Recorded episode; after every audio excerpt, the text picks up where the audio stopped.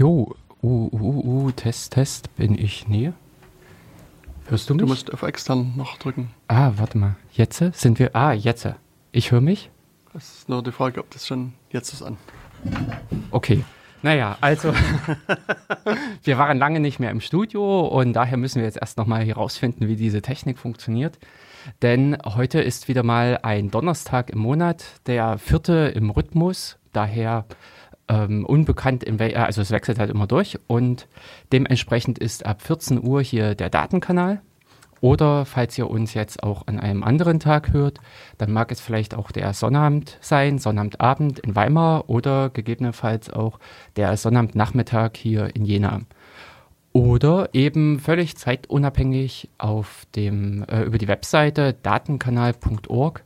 Dort verteilen wir nämlich auch diese Aufzeichnung als Podcast, sodass ihr jederzeit die Sendung ganz nach Belieben anhalten, schneller vorspulen oder auch doppelt und dreifach hören könnt. Jo, und wir, das sind der Jörg Sommer, hi. Und der Jens Kubizil, auch hi. Jo, wir mussten jetzt äh, leider durch die ganze Corona-Situation eine Pause einlegen und äh, haben jetzt ja in gewisser Weise auch massenweise Themen gesammelt für die kommenden Sendungen und äh, starten dementsprechend heute erstmal wieder in unseren re regulären Rhythmus, mhm. versuchen also dann die normalen Sendungen wieder äh, im üblichen Takt zu bringen. Mhm. Nebenbei bemerkt wird gerade bemängelt, dass du ein bisschen leise zu hören bist. Ah, okay. Danke sehr, danke sehr. Also, wir könnten. Äh, genau, du kannst dich noch ein bisschen mhm. lauter machen. Das war also sozusagen, es ist auch sehr schön, wenn in der Sendung kann man quasi Live-Feedback abgeben, wie gerade geschehen. Richtig. Das Wobei, das hier war ein richtiges Vor-Ort-Feedback. Nein, das war kein Vor-Ort-Feedback, sondern das war ein, über, äh, ein Feedback über unseren Chat-Kanal, ah. über die Matrix. Okay, na das ist ja cool. Dann hat ähm, das wieder geklappt. Genau, und da hat also jemand uns gesagt, wir sind zu leise zu hören. Beide? Und, ich kann äh, auch. Nee, nur du. Also wird okay. nur gesagt, Jörg ist ein bisschen leise. Ja. Und ja, ich hoffe, jetzt bist du ja, besser genau. zu hören. Ich weiß nicht, du sitzt halt an den Ausschlagemetern, äh, du musst ja. halt beobachten, wie, wie, gut du ausschlägst. Ja, es sieht eigentlich ganz gut aus, aber jeder können jederzeit nachsteuern. Genau. Also für mich ist es heute eine etwas äh, ungewohnte Situation, da ich sonst immer mit einem Headset arbeite, also wo das Mikrofon fest vor dem Mund verankert ist.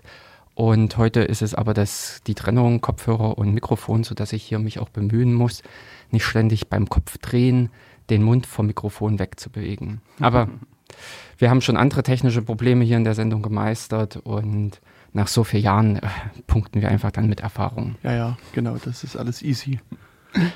Sehr schön. Genau, also wir sitzen heute mit genügend weitem Abstand, mit offenem Fenster und so weiter und versuchen äh, sozusagen alle äh, maßgeblichen Hygienerichtlinien einzuhalten.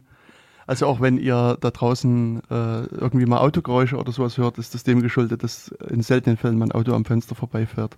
Richtig. Wobei wir auch das ja zuvor schon gemacht haben, dass im Sommer, wenn es sehr warm im Studio war, wir kurzerhand das Fenster offen gelassen haben und etwas die Natur hereingeholt haben. Richtig.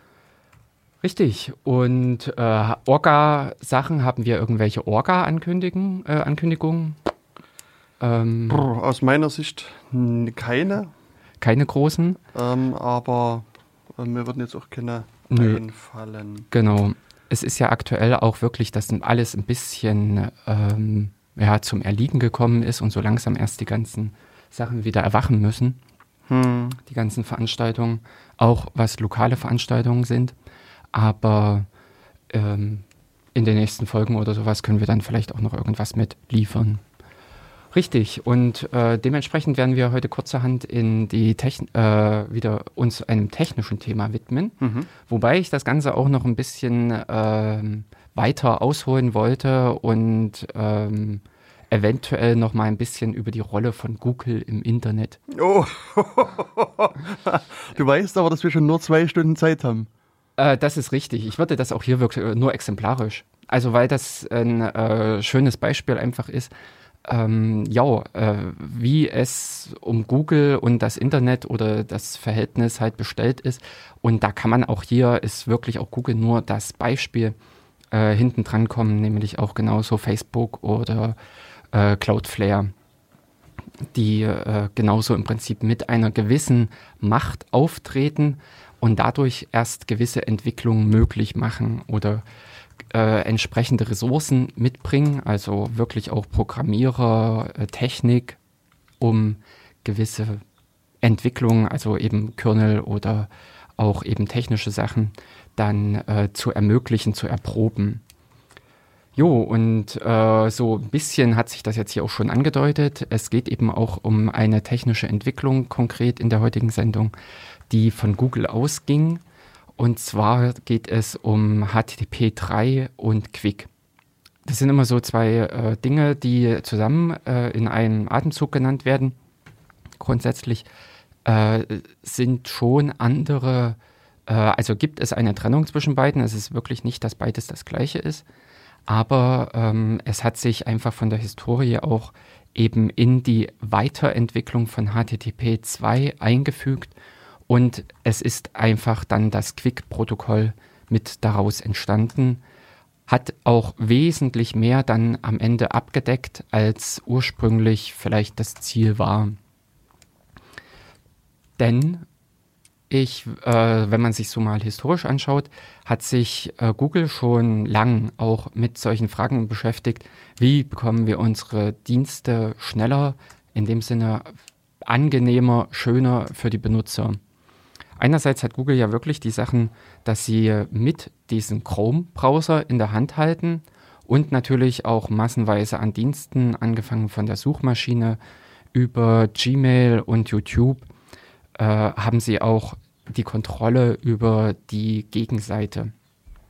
Und das hat äh, bei Google eben auch zu diesen Möglichkeiten geführt, dass sie da Experimente machen konnten. Und hm. eines dieser alten Experimente ist Speedy. Also das.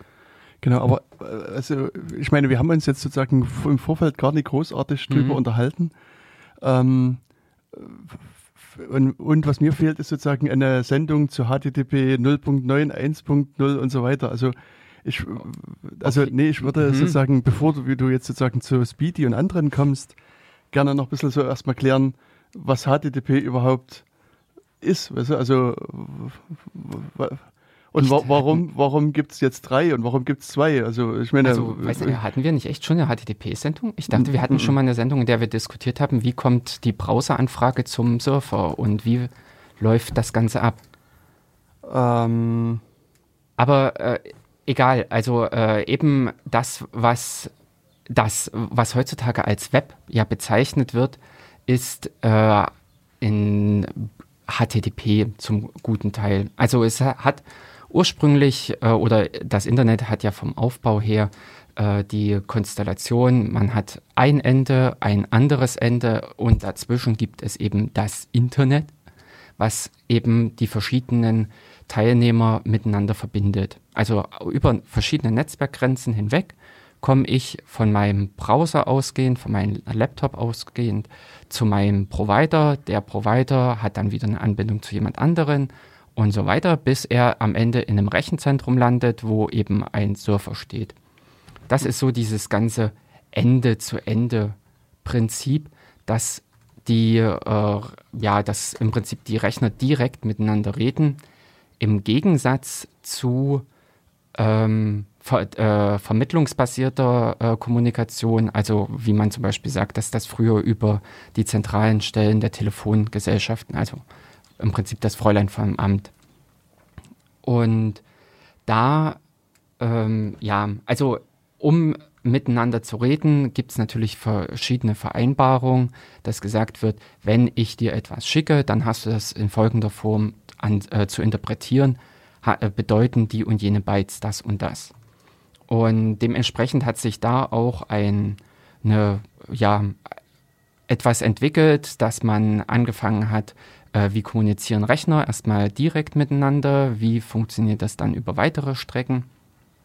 Und, am Ende, äh, und es ist im Prinzip dieses interessante Konstrukt herausgekommen, dieser TCP-IP-Stack oder auch der ISO-OSI, äh, dieses ISO-OSI-Schichtenmodell, was nämlich den äh, interessanten Entwurfsknackpunkt äh, hat, dass man an der Stelle versucht, eine Schicht gegen die andere abzutrennen. Man hat also in einem Datenpaket, äh, das wird dann halt so wie eine Zwiebel aufgebaut, so dieses Zwiebelbeispiel ist eigentlich immer passend, dass an der Stelle die äh, oder das Paketmodell, also so wie man im Prinzip auch Pakete zum Beispiel im realen Leben packen könnte, dass man eine Schachtel nimmt, legt da ein wichtige, eine wichtige Sache hinein und diese äh, Schachtel packt man wiederum in einen größeren Karton. Und unter Umständen das Ganze dann nochmal in einen größeren Karton. Wenn man das mal realweltlich auswalzt, dann ist das eben der Artikel, den irgendwie äh, der Versandhändler in einen großen Karton mit verschiedenen anderen Datenpaketen legt oder mit Dateninformationen und äh, dieses Paket dann wiederum äh, packt er in einen großen Container, der aufs Auto geladen wird und äh, dann wird dieser Container zusammen nochmal auf ein Schiff gepackt oder sowas. Also das könnte man sich so unter Packen und Zusammenstellen vor, äh, vorstellen. Und ähnlich läuft das halt auch mit den Daten im Internet ab. Und auf diese Art und Weise hat man aber eben auch eine konkrete Abstraktion geschaffen. So wie es halt auch im realen Leben die äh, Sachen gibt wie diesen Euro-Container, der da auf Schiffen hin und her fährt, oder eben diese bekannten Euro-Paletten, die eben wirklich eine Standardisierung sind, wie etwas verpackt wird und auch äh, für, also wer bei zum Beispiel ich sag, äh, bei Amazon die Pakete bestellt, merkt auch, dass dort Kartons immer in Standardgrößen kommen. Die haben äh, nicht auf die Ware angepasste Kartons, sondern die hüllen die eigentlichen Waren in kleine, äh, in größere Kartons, die eben auch wieder einem Standard folgen. Und ähnlich ist es dann auf der Pack äh, Datenebene, dass man ein Bild, sage ich jetzt mal, nimmt, hüllt das in gewisse äh, Standardinformationen ein und eben zum Beispiel Bilder lassen sich auch über HTTP übertragen. Da werden eben die HTTP-Header äh, und also oder die HTTP-Informationen mit dran gepackt. Dieses HTTP oder das entstandene HTTP-Paket wiederum wird dann in, äh, mit TCP, also mit den Headern für den ähm, äh, für die Übertragungskontrolle versehen. Dann wird darum nochmal Adresse, also da kommt dann die Adresse drumherum, was auf der IP-Ebene ist. Und dann kommen noch ein paar äh, Schichten für technische äh, Übertragungsdetails. Aber das ist so der grundsätzliche Aufbau. Und eben in diesem Stack ist HTTP ein, äh, ein Element und dafür verantwortlich, um Nutzdaten zu übertragen. Mhm. Konkret äh, ist es eben zum Beispiel, also ähm, äh, eigen, oder das Schöne an diesem Paket zusammenstellen ist, dass man eben solche inneren Päckchen in unterschiedliche Kartons packen kann. Also sowohl in einen großen, äh, in den noch drei andere reinpassen, als auch in einen roten und einen äh, irgendwie abgerundeten Karton. Denn ähm, manchmal ist irgendwas günstiger zu, für den Transport. Und ähnlich auch auf dieser Datenebene ist es manchmal günstiger, auch eine andere Form des Transports zu wählen. Und es gibt neben dem TCP nämlich auch UDP. Der grobe Unterschied ist, dass man sich bei TCP versucht, eine äh, Datenübertragung äh, zu simulieren, die wie eine Verbindung, wie eine stehende Verbindung ist, dass beim Empfänger die Daten in der richtigen Reihenfolge ankommen, dass beim Empfänger klar ist, dass alle Daten angekommen sind und so weiter. UDP, also UDP, ist anders gebaut. UDP ist einfach nur, wickelt die Daten ein und schickt sie auf die Reise.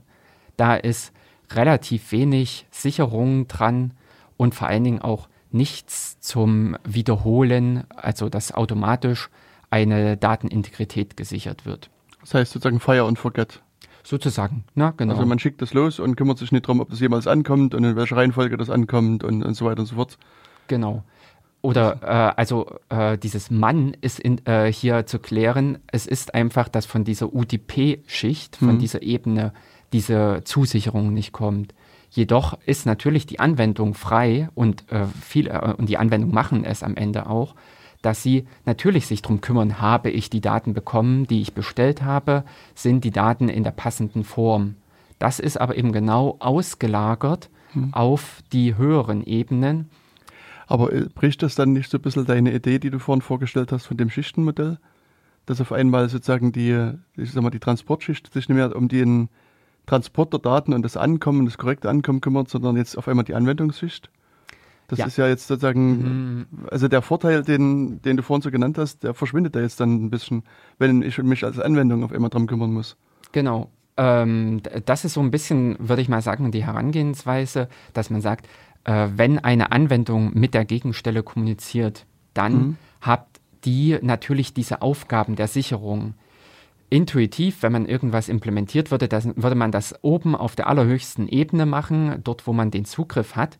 Aber natürlich, äh, damit nicht alles doppelt und dreifach gemacht wird und jeder irgendwie seinen eigenen Kram macht, hm. hat man natürlich auch Standards dafür erfunden oder das im Prinzip gemeinsame Aufgaben zum Beispiel nach unten verlagert. Hm. Und dementsprechend ist auch diese Aufgabe, wir wollen eine stabile Verbindung haben, um eine Ebene nach unten gewandert und hat sich aber da an der Stelle in zwei Wege aufgetrennt. Sowohl diesen TCP-Weg, eben wo mir die darunterliegende Schicht, also das TCP schon diese ganzen Annehmlichkeiten bietet. Und UDP ist für die Leute, die da eben durch den Matsch warten wollen, aus was für Gründen auch immer. Also mhm. es gibt auch ganz, ganz viele wichtige Anwendungen, weshalb man eben sich diese äh, Arbeit machen will, selbst eben für eine Wiederholung zu sorgen oder für diese Kontrolle zu sorgen. Mhm. Und das ist der zweite Weg, die Alternative eben UDP. Ja. Ich könnte aber ja trotzdem sagen, das ist, ist ja viel zu anstrengend. UDP, das sollen diese ganz alten Protokolle nutzen, betrachte ich für neuere Protokollentwicklung gar nicht mehr. Das äh, wäre ja auch sozusagen ein, ein ketzerischer Anspruch, aber ich vermute, du redest nie umsonst so viel um UDP rum. Es, es wird vielleicht im Laufe der Sendung noch eine Rolle spielen. Könnte ich mir vorstellen. Äh, ja, wirklich, weil ähm, natürlich man hat sich mit TCP auf einen gewissen Standard geeinigt, mhm. aber ähm, das passt nicht überall. Und ja. das hat man auch früher schon gemerkt. Mhm. Das hat man auch äh, ganz zeitig gemerkt, indem nämlich gewisse Anfragen, also wichtige Anfragen wie DNS, also diese Namensauflösung, mhm. über UDP im großen, äh, zu großen Teilen funktioniert. Weil UDP eben unter bestimmten Voraussetzungen schneller ist, aber vor allen Dingen eben auch flexibler. Denn äh, es gibt auch äh, zum Beispiel noch die andere Anwendung, anderen gro großen Anwendungen von Video. Also Videotelefonie läuft auch über UDP, weil äh, da es da oftmals wichtig, also weil es da wichtig ist, dass die Daten ankommen, angenommen werden und eben nicht zum Beispiel aus äh, Übertragungsfehlergründen zurückgehalten werden. Hm. Das heißt, da kümmert sich dann auch die Anwendung darum, dass der Satz in, den, in der korrekten Reihenfolge dann am Ende gesprochen wird und, und nicht mehr das Protokoll selber. Genau. Also das ist im Prinzip so ein bisschen, ich greife nicht mehr in die Bibliothek und verlasse mich auf so ähm, häufige, Konf äh, häufige Verwendung im Rahmen von TCP, sondern ich mache das selbst, weil ich herausgefunden habe, ich kann das besser arrangieren oder wie zum Beispiel ist es eben bei Telefonie auch immer so mit dieser Argumentation, man kann es verkraften, wenn da mal drei, vier Pakete verloren gehen. Da steht kurz das Bild oder da ruckelt, äh, da setzt kurz die Sprache aus, aber im Kern kann ich dadurch einfach diese ganze, äh, ja, die, äh, die Anwendung kann weiter funktionieren und ist nicht, und das ist jetzt im Prinzip dieses Stichwort, äh, was bei TCP äh, mit hinzukommt, dieses Head-of-Line-Blocking. TCP hat leider, äh, oder so im Prinzip wie es angelegt ist, hat diesen Nachteil, dass eben die Daten, die später in, im chronologisch äh, oder äh, die im Ablauf stehen, die weiter hinten stehen und aber durch Umstände im Internet, durch die Übertragung zeitige eintreffen, sind für die Anwendung nicht automatisch zu, äh, erreichbar. Der Kernel, wie hier in dem Sinne, gibt die Daten erst dann an die Anwendung weiter, wenn es die entsprechende Reihenfolge zuvor hat. Das heißt also, dieses, die Daten, die weiter vorne in dem, äh, in dem Datenstrom stehen, blockieren weiter hinten stehende Pakete. Und das heißt unter Umständen, wenn das war eines der Autos, das heißt, dass unter Umständen ein verloren gegangenes Datenpaket oder beschädigtes Datenpaket äh, den ganzen Datenstrom aufhält und TCP, also man merkt ja nicht, dass irgendetwas nicht angekommen ist. Das ist auch aufwendig, das rauszufinden. Also auch mit Zeitverzögerungen versehen und erst nach einer gewissen Zeit sagt eben der äh, Kernel auf der äh, Empfängerseite, irgendwas stimmt nicht. Hier, mir fehlt hier der Abschnitt. Schick das nochmal. Ja, aber jetzt könnte ich ja sozusagen naiverweise hm. sagen, ich habe hm. zu Hause eine Hunderttausender DSL-Leitung, die hm. ist so schnell, da ist es mir völlig egal und, und berührt mich nicht mehr. Und hm. ob ich jetzt TCP oder UDP benutze, das, die Daten gehen so schnell hin und her, dass mir das egal ist. Was ja, also äh, das, äh, das ist im Prinzip, die Daten gehen, wenn du vor allen Dingen sagst, so ein Hunderttausender DSL. Oh, ist einfach ein Beispiel. Na, genau. ähm, die ist äh, ja wirklich, heißt das praktisch, du hast einen Anschluss 100.000 zu deinem Provider. Also mhm. das ist ja dieses Ding, was ich vorhin auch gesagt habe. Das Internet ist eben so vielfältig gestaltet, das Netz der Netze. Und dementsprechend äh, sagen diese 100.000, die du zu deinem Provider hast, 0,0 darüber aus, was danach kommt. Wenn er im Prinzip dahinter sein ähm, 56K-Modem stehen hat, zur, weiß ich nicht, zum DFN hin, hm. dann äh, sind, äh, wird sehr wahrscheinlich bei ihm ein großer Stau auftreten, weil sehr viele Nutzer ein Interesse haben, zum DFN zu kommen und sich bei ihm einfach an diesem 56K-Übergang äh, einfach alles staut. Hm. Und irgendwann hat er auch keinen Platz mehr, das zu puffern und schmeißt weg. Ja. Und das ist der klassische Datenpaketverlust. Hm. Oder was mir jetzt vor kurzem jemand erzählt hat, ähm, der hat einen Provider, wo der offensichtlich Pakete, die zu Netflix hin und her fliegen, bisschen mit einer kleinen Bremse versieht. Also das, ähm, also der hat das, ähm, wie gesagt, ich kann jetzt die Erzählung nee, nur wiedergeben, genau. hm. aber meinte, dass wenn er sozusagen über seinen normalen Internetanschluss Netflix guckt, hm dann äh, puffert das sehr, sehr häufig. Also du hast immer, du guckst sozusagen zwei Minuten Film, dann bleibt es erstmal eine Minute stehen, lädt wieder, dann mhm. guckt er wieder zwei Minuten, so, so ungefähr ist ja, das ja. Netflix-Erlebnis. Und wenn er aber irgendwie einen VPN irgendwo anders hin macht mhm, genau. und darüber sein Netflix guckt, dann, dann läuft das einfach easy durch, ohne zu puffern. Und mhm. das war so der Hinweis. Und es, da gab es auch noch ein paar andere Hinweise, wo er dachte, mhm. das scheint irgendwie sein Provider ein mhm. bisschen äh, Netflix, eine Netflix-Bremse quasi in seinem Netz zu haben. Mhm. Bestimmt versehentlich nur. Nee, ich würde auch eher darauf tippen, dass da eine Optimierung einfach drin steckt. Da hat wieder irgendjemand genial gedacht, uh, da werden mhm. viele Daten übertragen, wir cachen das ordentlich mhm. und hm. das ist so dieses typische Geschichte, was vor einigen Jahren auch wirklich sehr ähm, präsent mit in der Technikwelt war, dieses Thema Bufferbloat. Mhm. Das ist, äh, auch, ist auch immer noch ein Problem, weil sich über die, also das, es hat sich halt über die Zeit hin eine Entwicklung ergeben. Und die früher großzügig eingeplanten Puffer, die vielleicht auch früher äh, hilfreich waren, dass man im Prinzip besser Daten vorgehalten hat und dann äh, schön langsam gleichmäßig versendet hat, das ist heutzutage unter Umständen nachteilig. Ja. Also da ist es günstiger, wenn äh, sämtliche Zwischenschritte, Zwischenstationen und das fängt schon an innerhalb des eigenen Systems. Also das, was die äh, libc puffert, bevor sie es in den Kernel gibt. Das, was der Kernel puffert, bevor er es in irgendwelchen TCP-Rahmen verwandelt, Netzwerkkarte bis hin zu irgendwelchen Routern im Internet. Überall stecken kleine Puffer drinne. Die müssen sein. Also völlig ohne geht es nicht. Aber eben, sie sollten nicht, hm, wie sie übersetzt man, bloat, aufgeblasen sein. Auf, ja, genau. Hm. Also im, im Chat, also es gibt ja ein bisschen Interaktivität ja. gerade, wie es auch jemand nochmal darauf hin, dass, dass viele Provider, äh, die haben einen Content-Proxy stehen, hm. also unter anderem von Netflix, also sozusagen Netflix bietet quasi den Providern an, sagt, hey, lieber Provider, Echt? Äh, wenn du möchtest, äh, hast ja. du hier, kriegst du von uns einen Stapel CDs ah, und, und eine, eine, ja. ein bisschen eine Festplatte, spiel die alle mal ein, da sind unsere aktuellen Filme drauf und mhm. dann ich sage das jetzt natürlich ein bisschen vereinfacht und übertrieben ja, gesagt, aber sozusagen dann werden sozusagen die Netflix-Daten ähm, direkt aus dem Netz des Providers ausgeliefert mhm. und müssen gar nicht erstmal sozusagen in das äh, in den Rest des Internets gehen. Ja. Also ich weiß das auch hier von jener Providern, da ist, also da gibt es Netflix-Proxys und Google hatte auch Proxys stehen und das mhm. ist also durchaus üblich. Und Und deswegen, es gab ja an, an, am Anfang der, der Corona-Krise Hm. äh, so die Forderung an Netflix zu sagen, hier, ihr müsst jetzt eure Qualität runterdrehen, ihr dürft jetzt nur noch irgendwie per ASCII-Grafiken übertragen, sonst werden unsere Netze überlastet.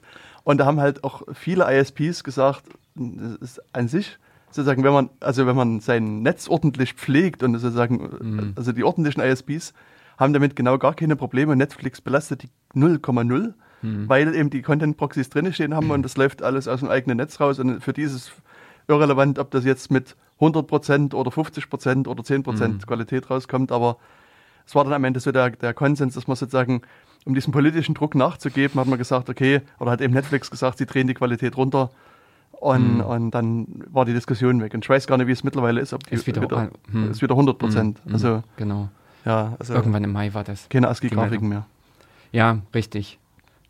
Also das, das Gute kommt dann, Frage, ob man das äh, überhaupt irgendwie gesehen hat oder ob die einfach kurzerhand im Menü die Anzeige geändert Hm. haben, dass die einfach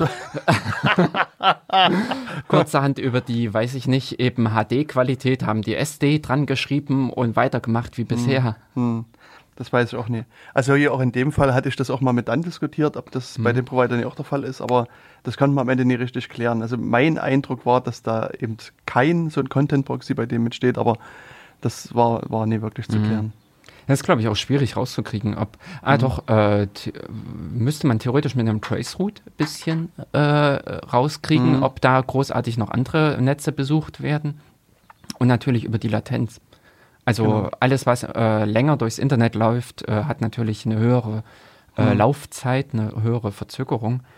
Und da ließe sich das erahnen. Wenn ich jetzt so Mhm. drüber nachdenke, ähm, ein Stichwort, was mir einfallen würde, wäre IP-IDs. Mhm. Weil die, wenn ich mit, also kann sein, dass ich jetzt falsch liege, müsste da nochmal nachlesen, aber ich glaube, die werden auch sozusagen immer wieder runtergezählt. Also du, Mhm. Ach, da kannst du auch TTL. sozusagen, was? Die TTL. Nee, nicht die TTL. Äh, Aber da müsste ich jetzt, müsste ich jetzt direkt nochmal nachlesen. Also da äh, Mhm. kann ich jetzt so aus dem Stegreif nicht ganz wiedergeben, wie die berechnet werden und wie die gesetzt werden. Aber da kann man zum Teil auch ein paar kleine Spielereien machen. Müsst, aber das, wie gesagt, fiel mir jetzt gerade nur ein. Okay. Müsste ich nochmal nachlesen. Also das, was halt äh, so wie Traceroute funktioniert, ist einfach, dass die Das- genau. mit der TLL, äh, TTL Richtig. äh, spielen. Hm. Und ansonsten die Sequenznummern, äh, was mir jetzt als ID einfallen würde, Die sind die, zufällig. genau, die müssen zufällig. s- Also ansonsten ist da irgendein anderes Problem. Hm. Hm. Deswegen, also mit äh, IP-ID fällt mir gar nichts dazu ein, was dazu im IP-Paket in äh, das Feld sein könnte. Hm. Wie gesagt, müsste ich nochmal gucken. Also das ist, Genau. ähm, ist zu lange her, dass ich da. Jo, grundsätzlich eben äh, bei der Kommunikation, ähm, also in, äh, wir hatten auch schon diverse Sendungen ja schon gehabt. Äh, Routing hatten wir, glaube ich, auch schon mal mit diskutiert. Dann hatten wir auch mal die SSL-Sendungen äh, gehabt, also oder TLS, da, äh, in denen wir auch mit erläutert haben, wie die Datenübertragung zwischen den Rechnern funktioniert. Und am Ende ähm, ist das eben dieses Schema, wie sich es für viele, viele Anwendungen halt etabliert hat, beziehungsweise weshalb auch das Internet sich so durchgesetzt hat, weil man diese Abstraktionsschichten geschaffen hat. Dadurch konnte man unten drunter, also was ich vorhin gesagt habe, das sind so die technischen Dinge, wunderschön die Sachen durchtauschen. Man merkt bei einer Datenübertragung überhaupt nicht, ob da zwischendrin mal eine Glasfaserübertragung ist, ob das Kupfer ist, ganz und gar Funk und sonstiges. Also mein Paket läuft über WLAN, dann über ein Kupferkabel, dann ein bisschen Glasfaser und auf der anderen Seite passieren auch verschiedene andere Technologien. Das, da, trotzdem bleibt da drin dann IP und TCP und HTTP, äh, HTTP bestehen. Genau. Und gerade die Modularität, des Austa also diese Austauschbarkeit, die hat es für ähm, äh, hat es fürs Internet wahnsinnig äh, als äh, beschleunigt, also äh, wirklich gut ähm, Verbreitung für die Verbreitung mitgesorgt. Genau. Ja, also nee, das war, was wir vor unserer Schleife mit besprochen haben. Es ist letztlich sozusagen erstmal egal, was ich für eine Internetverbindung habe, ob ich eine 100.000er Leitung habe oder nicht. Das, das Problem mit dem äh, verloren gegangenen Paketverlust. Paketen und so weiter kann halt durchaus immer mit auftauchen, unabhängig, ob ich, also unabhängig von der Verbindung erstmal. Weil eben, was du schon gesagt hast, man weiß nie, was sozusagen hinter dem Provider dann kommt und aber ich nicht irgendwie, keine Ahnung, zu einer pakistanischen Home DSL Adresse komme, Genau. die irgendwie Ja. nur per Brieftauben Tauben irgendwie Mhm, genau. Pakete versendet oder so. Das Ja. Bis eben dahin, äh, dass auch die Gegenseite zu beschäftigt sein kann richtig. und daher auch die Pakete nicht äh, vom, vom Kabel runternimmt. Hm. Also oder dass die Pakete auf dem Kabel einfach verhallen. Hm. Und weil die, weiß ich nicht, Netzwerkkarte überlastet ist oder der Kernel überlastet ist und daher Pakete verwirft. Und als du äh, sozusagen die, die, einen Vorschlag gemacht hattest, über HTTP 3 zu sprechen, und ich so ein bisschen drüber nachgedacht habe, war so, also wenn man jetzt mal so ein bisschen wieder historisch zurückgeht, also der, es gibt ja den Webentwickler, TM, Ja, Tim Berners-Lee, und also der hat ja HTTP erfunden, glaube ich. Ähm, was ich mich jetzt gefragt habe, ist, ist ähm, warum hat man nicht einfach ein bestehendes Protokoll genommen? Also man könnte jetzt äh, auf die Idee kommen zu sagen, ich, ich nehme FTP, was zu dem Zeitpunkt schon 20 Jahre alt war und, es, und abgehangen war, ja. und nutze das, um, um jetzt äh, quasi Dateien zu übertragen. Es ist, es ist immer die Idee von HTTP ist ja erstmal so, dass ich sage, ich will von irgendeinem Server mir eine Datei rüberholen und, und dann habe ich einen Browser oder ein Anzeigeprogramm, was das anzeigt. Also da äh, war jetzt so mein erster Gedanke, na, Genau. eigentlich, warum nutzt man, warum erfindet man jetzt was Neues und nutzt die bestehende Technologien? Und, Äh, da bin ich mir jetzt auch nicht ganz so sicher. Ich glaube, äh, das ursprüngliche Ding bei äh, Tim Berners-Lee war HTML, dass er nämlich die Informationen verteilen wollte, dass er seine wissenschaftlichen Erkenntnisse ähm, äh, im Netz zugänglich machen wollte und dass das Ganze auch mit Goofer angefangen hat. Also, dass das gar nicht mal HTTP war, sondern Goofer. Und äh, in der Anfangszeit kann ich mich auch an sowas erinnern, dass hat Website, also hat, nee, falsch, dass hat HTML-Seiten über äh, FTP verfügbar waren. Also das gab es auch, dass ich ganz, dass man, das hat auch der Browser unterstützt, wenn er äh, per FTP Doppelpunkt Schrägstrich Schrägstrich lustige Adresse und Pfad Punkt HTML auf einer HTML-Seite getroffen ist, dann hat er die auch entsprechend dargestellt. Und das, ähm, ja, aber Stimmt, das ist ein, ein äh, interessanter Gedankengang, dass es stimmt am Anfang sozusagen diese Gopher-Seiten und also, Genau. die, also mal die, die Idee war ja sozusagen bei dem HTML, dass es Links gab, dass du sozusagen dich sozusagen von äh, weiterspringen konntest. Und richtig, darüber hatte ich gar nicht nachgedacht. Das, das ist richtig. Da. Also ich glaube, die initiale Erfindung war dieses äh, HTML, dass man äh, für die Datendarstellung, Aufbereitung etwas hat und äh, hat dafür wahrscheinlich auch äh, bestehende Technologien genutzt, die aber Nachteile haben. Hm. Bei Goofer kann ich nicht mal richtig den Nachteil nennen. Äh, das, äh, hm, Also Gopher habe ich damals einfach nur so ein bisschen benutzt. Ich weiß ehrlich gesagt auch nicht, wie das intern ja. äh, funktioniert. Das, Hm. Vielleicht hat jetzt einer äh, unserer Zuhörer im Chat noch eine Information, aber Ja. Ne, und meine, mein, meine Idee, mein, mein Ansatz einer Erklärung, die aber auch beliebig falsch sein kann, war, dass es meiner Meinung nach damals viele ja aktives FDP gemacht haben.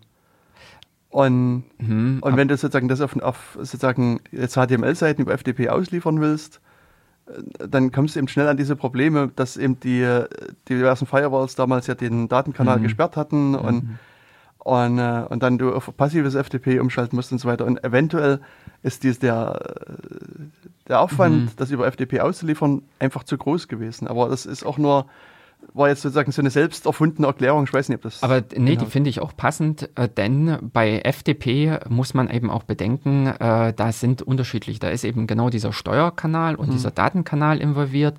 Wenn man das Ganze über TCP macht, dann hat man zweimal mindestens diesen Verbindungsaufbau, diesen bekannten Drei-Wege-Handshake, um irgendwie an eine Seite ranzukommen. Oder dann ganz und gar noch an das Bild in der Seite. Oder gut, CSS gab es damals äh, noch nicht, aber äh, an diese eingebetteten oder ver äh, verlinkten äh, weiteren Inhalte.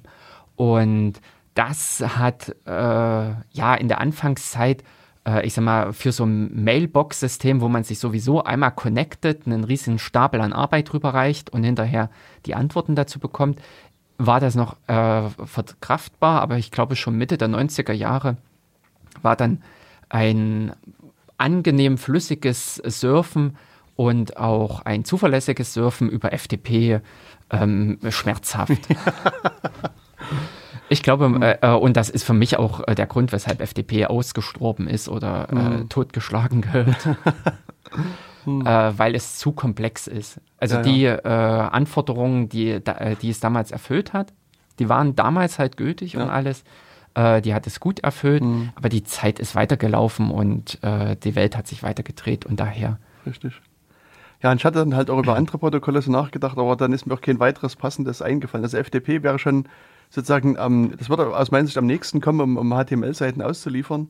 Hm. Aber so, äh, ich sag mal, über die Protokolle, die ich so Hm. mi- vor Genau. 1991 verorten würde, würde mir dann auch nichts mehr weiter einfallen. Also deswegen war es wahrscheinlich in der Tat auch nur nötig, dann sich Gedanken über ein Mhm. neues Protokoll zu machen. Und das hat er ja dann gemacht mit seinem Hypertext Transfer Protokoll. Mhm. Also wobei ich auch, ähm, also mir fällt jetzt maximal noch für Datenübertragung äh, ähm, UUCP, UUCP, ein, mhm. genau.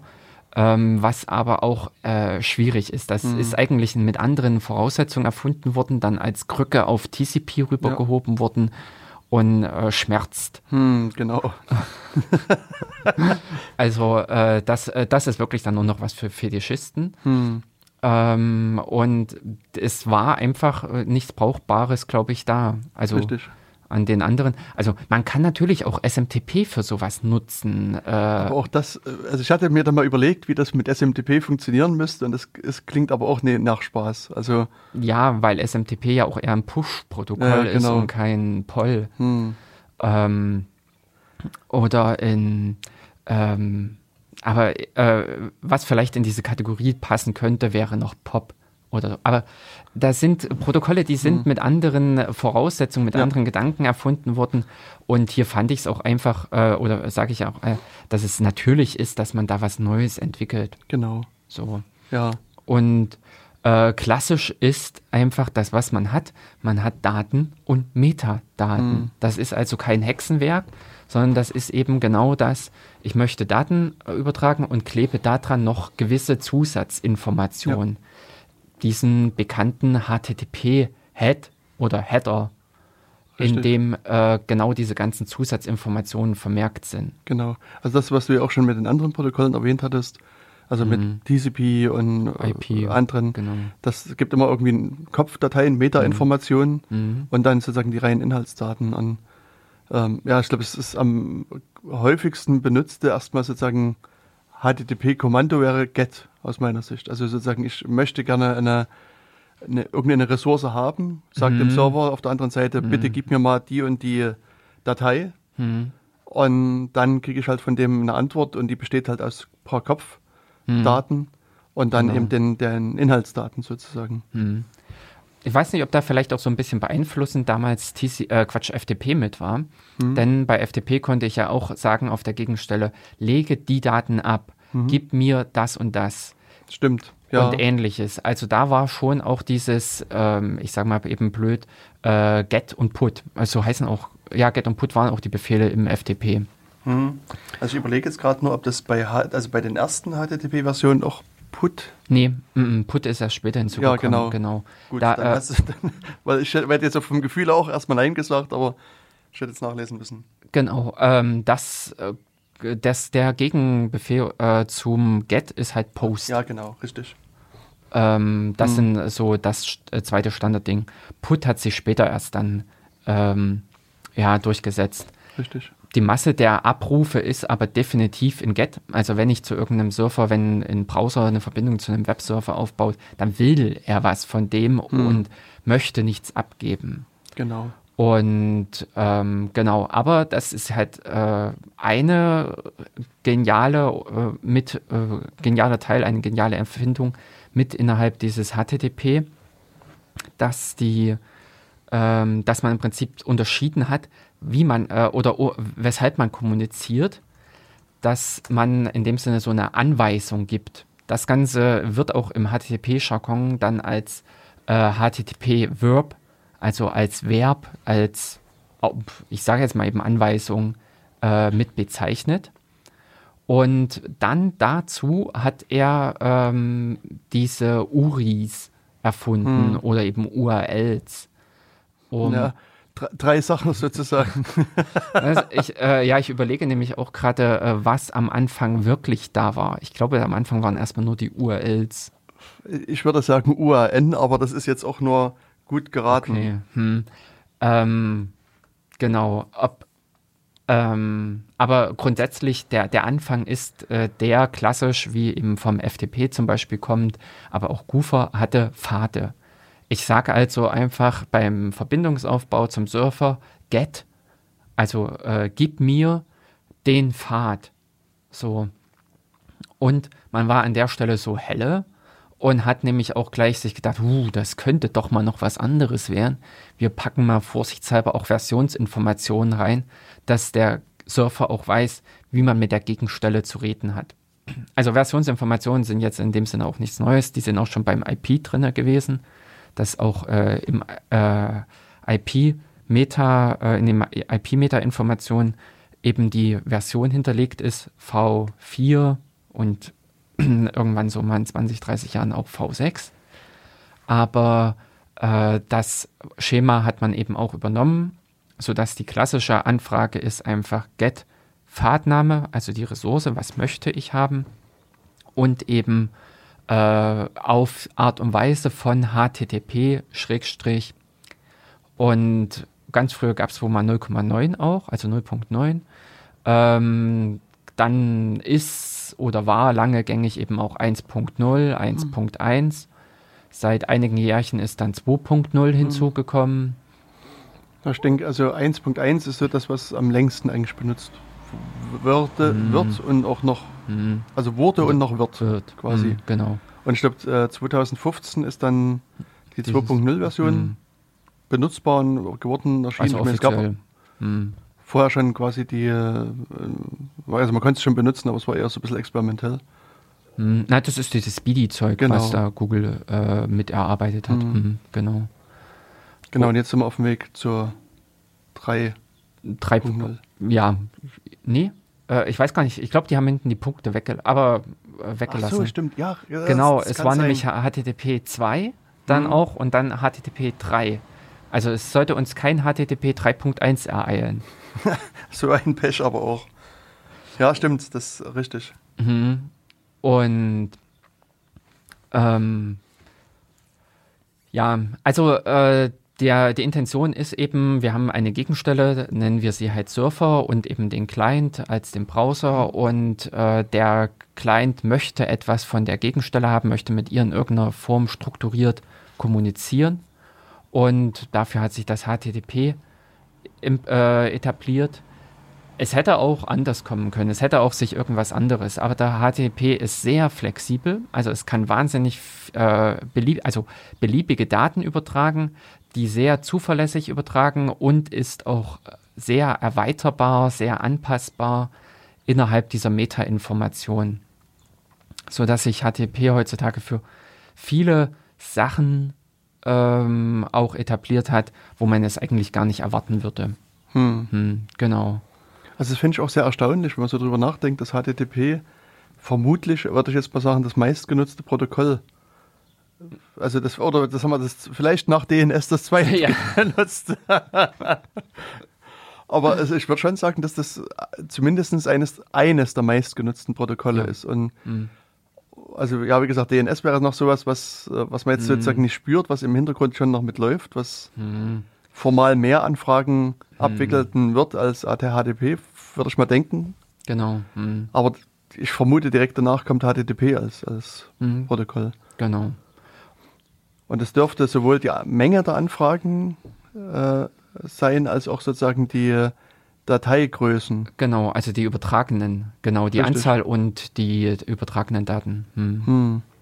Ja, schwierig einzuschätzen. Also es gibt so einen Haufen auch verborgene Protokolle ähm, und die Frage ist ja eben, was sieht man dann wiederum eben, also auf welcher Ebene des äh, Stacks äh, mhm. guckt man, denn äh, auch im Hintergrund schwirrt ja noch ICMP äh, also ICMP rum mhm. und so ein Kram.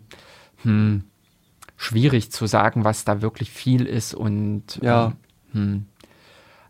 Also auf alle Fälle da, das, was äh, für den Nutzer äh, noch sichtbar ist. Also das, wo der Nutzer noch am, äh, am deutlichsten Kontakt mhm. damit hat, mhm. das ist wirklich äh, HTTP. Ja, ja. Und ich meine, es hat sich auch seit einigen Jahren letztlich alles irgendwie in den Browser verlagert. Also Hm, genau. irgendwie macht man so gefühlt alles irgendwie Mhm. im Browser und damit mehr oder weniger auch alles über HTTP.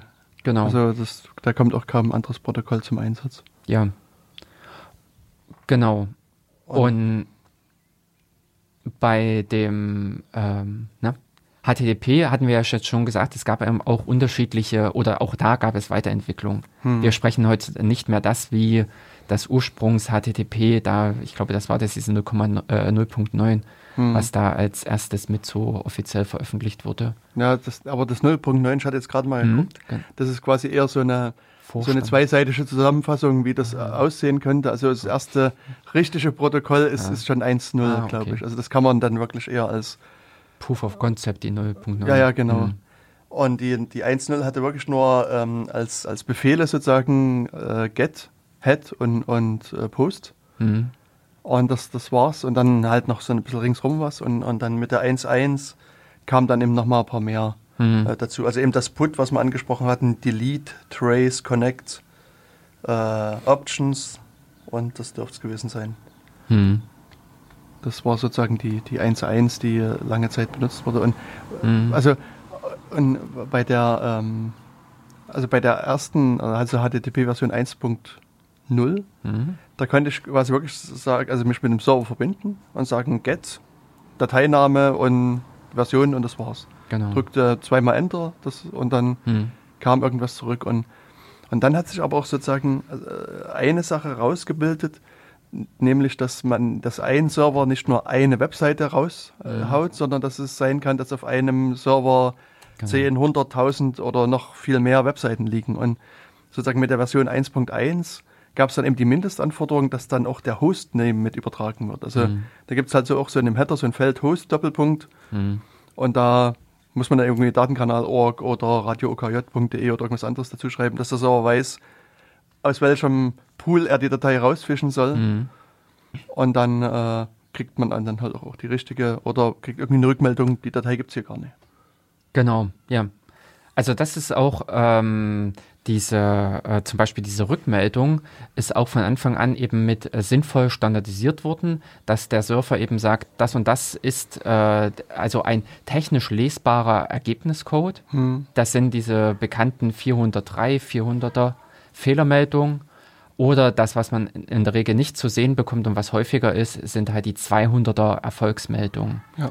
Und dann gibt es noch ein paar andere Geschichten, so 500er äh, Surfer-Fehlermeldungen und auch 300er, was so Anweisungen des Surfers an den Client sind.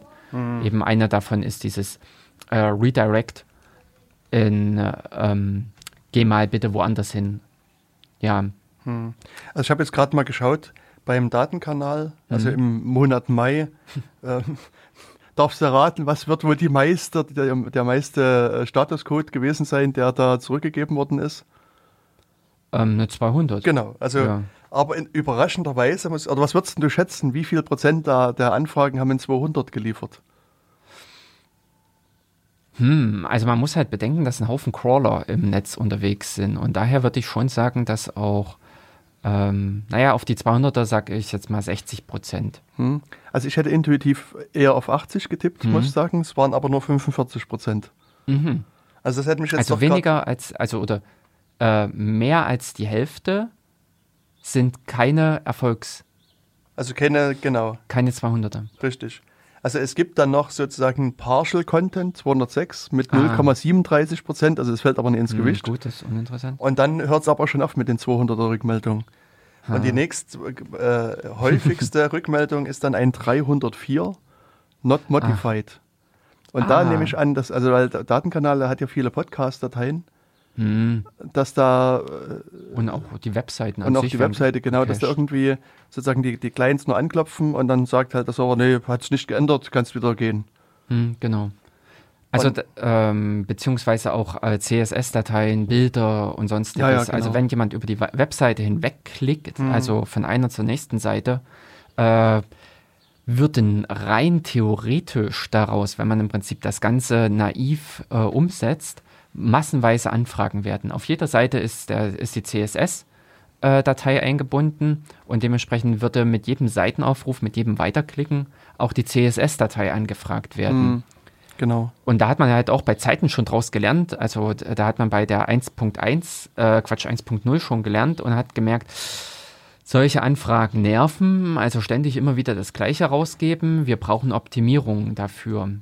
Das ist ja das, was man auch, also diese ganzen Schritte äh, 1, 0, 1, 1, 2, 3 sind wirklich einfach die Erfahrungen des Lebens, die äh, äh, sich äh, veränderten Anforderungen des Lebens und dementsprechend die Anpassungen dazu. Denn äh, der äh, große andere Unterschied zwischen 1.0 und 1.1 war so ein, genannt, äh, ein sogenanntes Pipelining, äh, dass man sagen konnte, in, also innerhalb einer Verbindung, innerhalb einer HTTP-Verbindung, konnte man hintereinander mehrere Quests abschicken, also mehrfach sagen get. Hm. War gedacht eben als Optimierung, dass man sagt, hier, ähm, wenn ich schon einmal die Verbindung zum Surfer habe, dann kann ich dem irgendwie auch gleich äh, sagen, gib mir noch das Bild und gib mir noch die CSS-Datei dazu. Und ähm, da, äh, das hat sich aber dann auch über die Zeit hin als nachteilig erwiesen, weil das zu diesem Problem mit in dem Zusammenspiel mit TCP, zu diesem Head of Line Blocking geführt hat. Also ich kam an die äh, Bilddateien und sonstiges nicht ran, weil vorne gerade die erste Anfrage für das CSS oder sowas hing hm. und solche Sachen. Beziehungsweise ähm, die Rang, äh, diese Ordnungsgeschichte ist wohl, glaube ich, bei diesem Pipelining auch mit das Problem gewesen, dass der Client, Client dann auseinanderflöhen musste äh, da, äh, wie strukturiere ich beim Empfang die entsprechenden Inhalte. Genau. Ja, und ich denke, das ist auch gerade, wenn man so an sich an also moderne Webseiten anschaut. Mhm. Ähm, also ich habe gerade beim Datenkanal mal geguckt, ich weiß jetzt nicht, ob man die als Definition für eine moderne Webseite ansieht. aber also schon da ist es aber so, dass es 30 Requests gibt, mhm. äh, wenn man die Seite aufruft. Genau. Und sozusagen in dem ersten Protokoll, das, was du sagst, da wird quasi die erste Anfrage gemacht, dann wird wieder ab, zugeschlossen, dann kommt wieder und sagt, ach ne, übrigens, ich hätte jetzt noch die CSS-Datei, dann nimmt man die und dann kommt, ach übrigens, ich hätte noch das Bild und dann, mhm. so, also das, das dauert halt eine Weile. Mit dem Pipelining ist es schon mal eine, eine leichte Verbesserung und ich denke, das, worauf du dann hinaus willst, ist dann sowas wie HTTP 2, wo dann einfach sozusagen einfach dass der, der sag mal, eine, eine, Röhre aufgemacht wird zwischen Sender mhm. und Empfänger und gesagt wird, hier, ich hätte das, das, das und das gerne und gib das mal rüber. Hm. Ja. Und dass das Ganze ein bisschen, also sozusagen.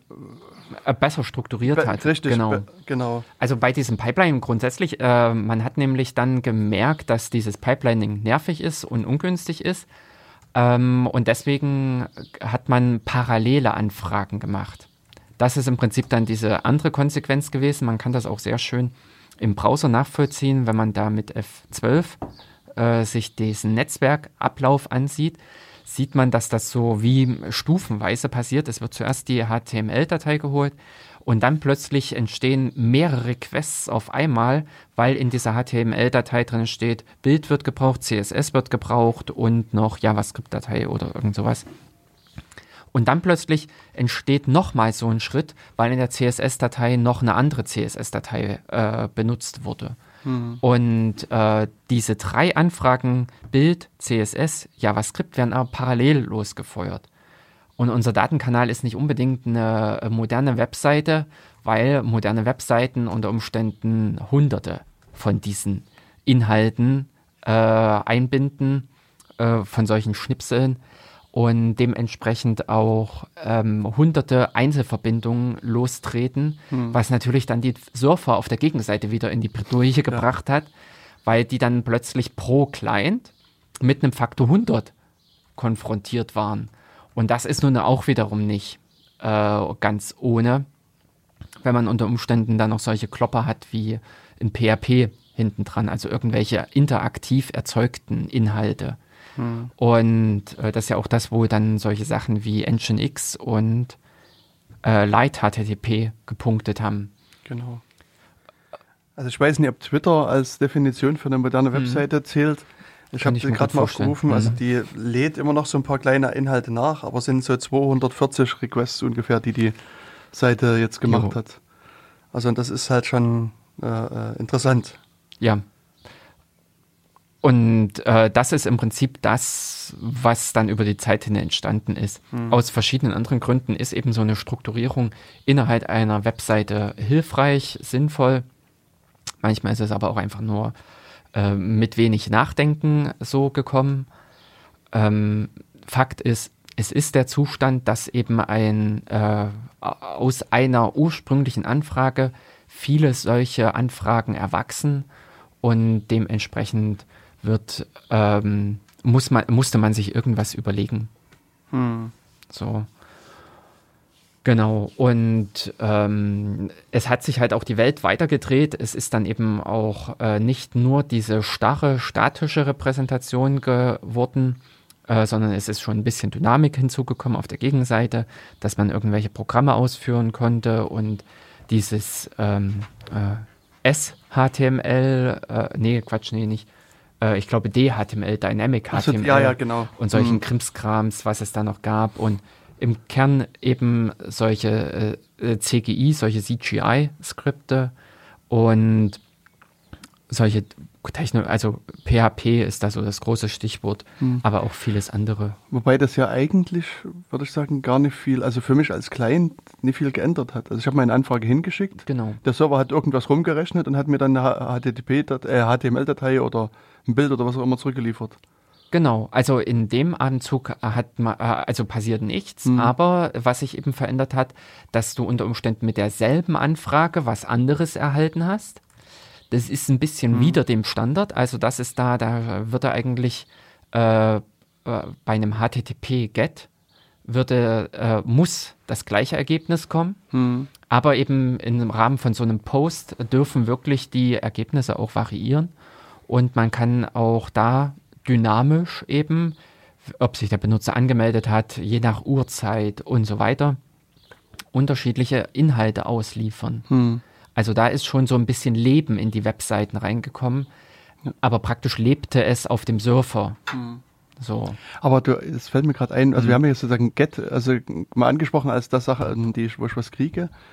Äh, und bei Post lade ich irgendwas hoch. Also das heißt, würde ich dann eine Datei hochladen oder was, was, was lädt man denn da auf den Server hoch? Was, was wird es denn naja, ähm, das, ist, das ist genauso dieses Blöde, dass man Cookies als Dateien ansieht. Das ist so ein mhm. bisschen hu, äh, ungünstig gewählter Begriff. Also man überträgt Daten. Der mhm. Punkt ist ganz einfach, in, im Rahmen einer GET-Anfrage kann ich ähm, nichts mitsenden. Mhm. Alles, was da hinten dran klebt, wird entweder äh, ignoriert, das wäre praktisch, oder es wird als Fehler einfach zurückgewiesen.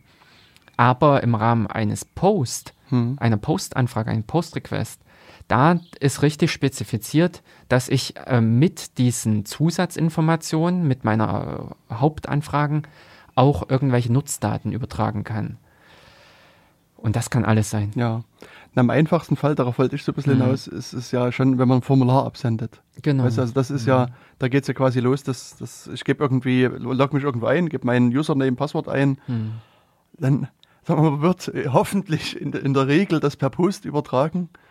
Oh. Das, äh, es gibt dann immer noch so manch, also früher gab es das ja. relativ häufig, dass man das doch per GET gemacht hat und das kennt ihr vielleicht, da steht dann irgendwie http datenkanal.org slash login mhm. äh, Fragezeichen, Username ist 123 und Passwort 245 und so weiter und vielleicht noch, also das getrennt durch Kaufmanns und und Session-ID ist gleich 789. Mhm. Und das Schöne ist dann halt, wenn, wenn sowas dann also auch irgendwie im Internet rumlag, also sag mal, Google indiziert halt sowas auch gerne mal, dann konnte man halt da auf so URLs auch klicken und dann ist man quasi in der Session des Nutzers gewesen. Und wenn man da jetzt sozusagen jetzt auch bei der Seite ist, wo man es einkaufen kann, ist es natürlich schön, weil dann ändert man halt die Adresse für die, äh, für die Ware und der Rest bleibt gleich und mhm. dann äh, ist das halt also an sich ein Sicherheitsproblem. Also das, das, mm, genau. also insbesondere wenn diese Daten dann halt irgendwie lesbar im, im Netz liegen, ist das halt unschön. Und ich meine, auch per Post ist es natürlich so, dass man, also die Daten sind natürlich schon für gewisse Leute auch lesbar. Also das ist jetzt kein, kein Sicherheitsfeature in dem Sinne. Aber man kann nie einfach sozusagen die URL kopieren und die irgendwie irgendwo hinkleben und dann kann jeder dein Passwort halt mitlesen. Genau, das ist dieser ähm, Unterschied im Prinzip. Diese, äh, bei Get wird so eine gewisse Variation eben hier über die Session, wird mhm. über so einen virtuellen Pfadanteil gemacht. Das, was hinter dem Fragezeichen steht, das existiert nirgendwo auf der Festplatte, mhm. sondern das interpretiert ein Skript, was auf der Surferseite liegt und äh, reagiert entsprechend. Aber beim Post wird im Prinzip diese sensiblen Informationen, die sind überhaupt nicht in dieser Pfadangabe drin und mhm. dementsprechend kann ich sie nicht einfach mal in einem Ahref-Link unterbringen. Ja, ja. Und äh, das sind alles solche so Feinheiten. Ich weiß nicht, ob wir auf dieser Ebene jetzt weitermachen wollen, ob wir da, äh, denn das führt einfach zu Cookies, das führt äh, auch, ähm, äh, na, was hatte ich jetzt noch im Kopf? Also Cookies ist das eine, im Prinzip diese, äh, wie ist äh, diese Fragezeichen und hinten dran diese virtuellen, äh, also ja, Angaben, ähm, wie damit umzugehen ist. Genau, und eben auch ähm, mit diesen Hin- und Herschicken äh, äh, ist auch problematisch, dass man sich damals darauf geeinigt hat, äh, man sagt der nächsten Seite, woher kommt man? Hm. Im HTTP ist von Anfang an dieser Referrer drinne dass man gesagt, äh, dass der mit einer Anfrage hat man gesagt, ich komme von der und der Seite. Das war eben praktisch in diesen E-Mails. Man hat jemanden eine E-Mail geschickt. Hier übrigens, ich habe eine coole Seite äh, gebastelt. Guckt sie dir mal an. Und dann hat derjenige auf den Link geklickt und dadurch diese Session-ID in den Referrer mit an die neue Seite übertragen. Das war zum Beispiel auch so ein typisches Problem hm. eine Zeit lang, dass sich gewisse ähm, äh, Webmailer auf diese Art und Weise die Session klauen ließen. Und das sind halt vieles Probleme, weshalb einfach derartig sensi äh, derartige sensible Informationen nicht in äh, die URL gehören. Richtig. Und das ist aber eben auch für meine Begriffe äh, der eine große ähm, wichtige Punkt, weshalb es Cookies gibt. Also dieses äh, ständige Rumhacken auf Cookies hm. ist unberechtigt, weil einfach Cookies grundsätzlich die äh, Eigenschaft haben, so eine Pseudo-Dauerverbindung zu schaffen. Das ist das, wenn äh, eben mein, äh, mein Surfer bzw. der Client auflegt am Ende eines mhm. HTTP-Requests, dann wissen die, also dann weiß der Surfer nichts mehr in der nächsten Runde. Wenn ich also über eine Webseite laufe und bei Stellung mache, meinen Warenkorb zusammenstelle, dann äh, wäre es sinn, äh, sinnvoll, wenn ich irgendwie dem Surfer auf der Gegenseite äh, mitteilen kann, ach übrigens, wir haben ein, ähm, äh, äh, jetzt habe ich den richtigen Knopf. Wir haben ähm, einen. ich bin der und der. Also das hm. ist ja im Prinzip dieses Prinzip einer Sitzung. Hm.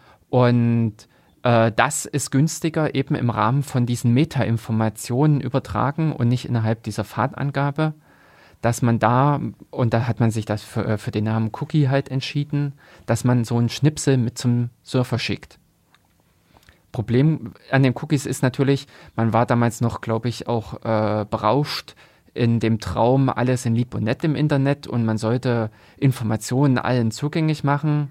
Ergo so ein Spaß wie eben diese äh, Third-Party-Cookies, also dass man auch allen möglichen Leuten gesagt hat, wie die, äh, dass sie Cookies verwenden können und wie das hin und her geht.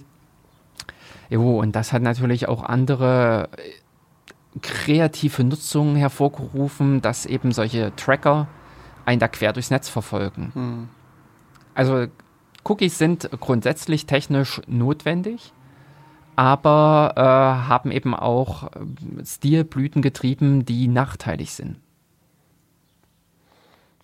Ich würde es eher mhm. sagen, es gibt notwendige Cookies, aber nicht jeder Cookie ist notwendig. Genau.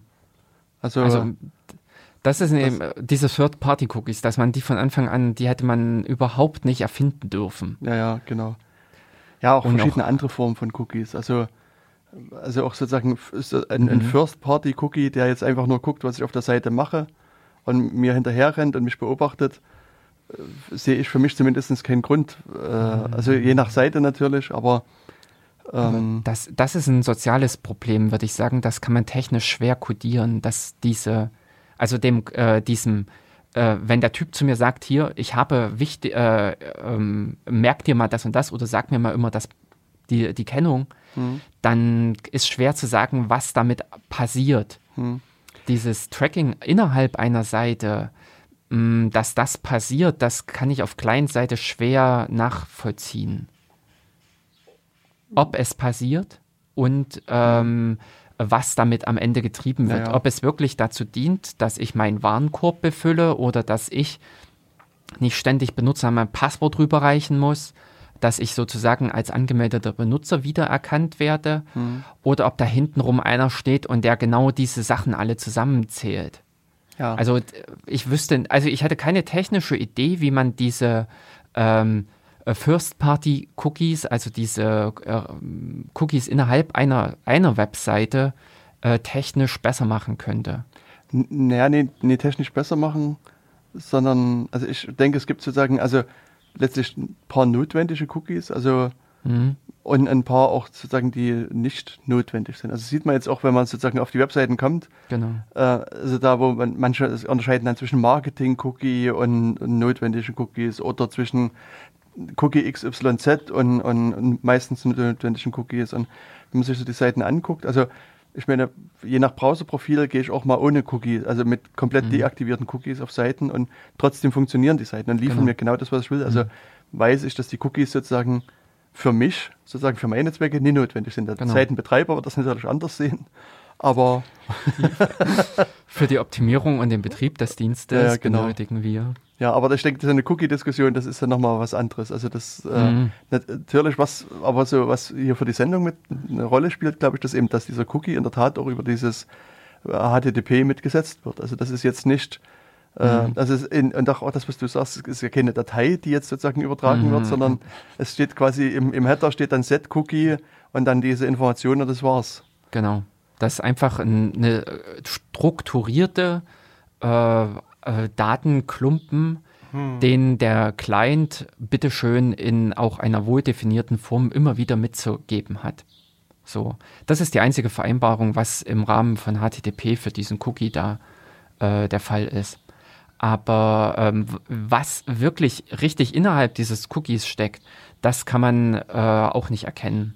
Das ist äh, in, meist halt irgendeine komische lange Folge von Zeichen, an der mal rumraten können. Das kann eben so eine Session-ID sein, die auch tatsächlich nur im Rahmen des äh, Surfers eine sinnvolle Bedeutung hat, aber das könnte auch äh, zum Beispiel strukturierte Information sein.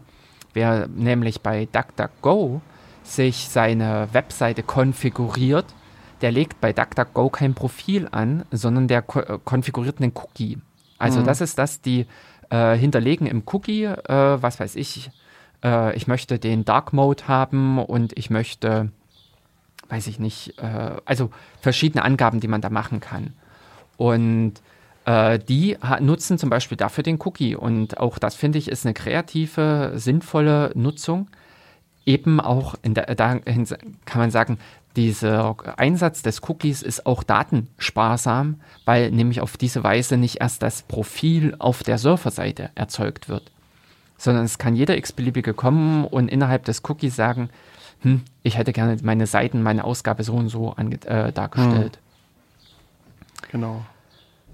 Richtig. Ähm, also es gibt so über die Zeit hin, dass man verschiedene Entwicklungen innerhalb dieses HTTP ähm, beobachtet, die man die eben an verschiedene Notwendigkeiten rangekommen sind. Ja. Wenn man an diese Ursprungsgeschichte denkt, ich möchte äh, diese Hypertext äh, Markup Language Dateien verteilen, die HTML-Dateien, äh, dann steckt da nirgendwo eine Notwendigkeit für so eine Session. Also dass man eine über mehrere Anfragen hinweg irgendeine Verbindung zwischen diesen Anfragen schaffen möchte. Ja.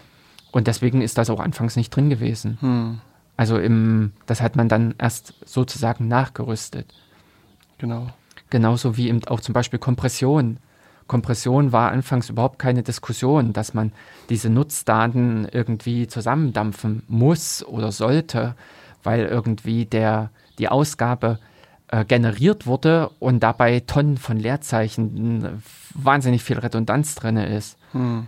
und sowas. Aber man hat das eben auch zum Beispiel nachgerüstet und es ist innerhalb äh, von HTTP so eine Kompression möglich. Ja. Ja, ich meine, es gibt ja sozusagen die clientseitige Kompression oder ne, ne Client, also sozusagen die, äh, wo, wo, also was, was ich viel beobachte, dass die Leute ihr CSS und JavaScript mhm.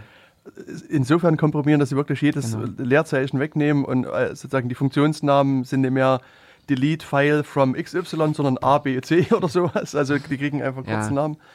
Und äh, also das ist also in Anführungsstrichen sozusagen Kompression und dann genau. natürlich die wirklich äh, serverseitige Kompression, die dann äh, sagt, ja, also der Client sagt, ich kann übrigens gzip oder irgendwas anderes und dann sagt der Server, okay, dann packe ich das mal zusammen und hier hast du ein, ein kleineres Paket und du packst es wieder aus. Mhm, genau. Ähm, also das sind auch dann Sachen, die eben dynamisch passieren, dass der Client erst mit seiner Anfrage äh, und da ist es eben dann schon auch nicht mehr die reine, äh, also dieses reine Get irgendwas, was wir vorhin mhm. beschrieben hatten.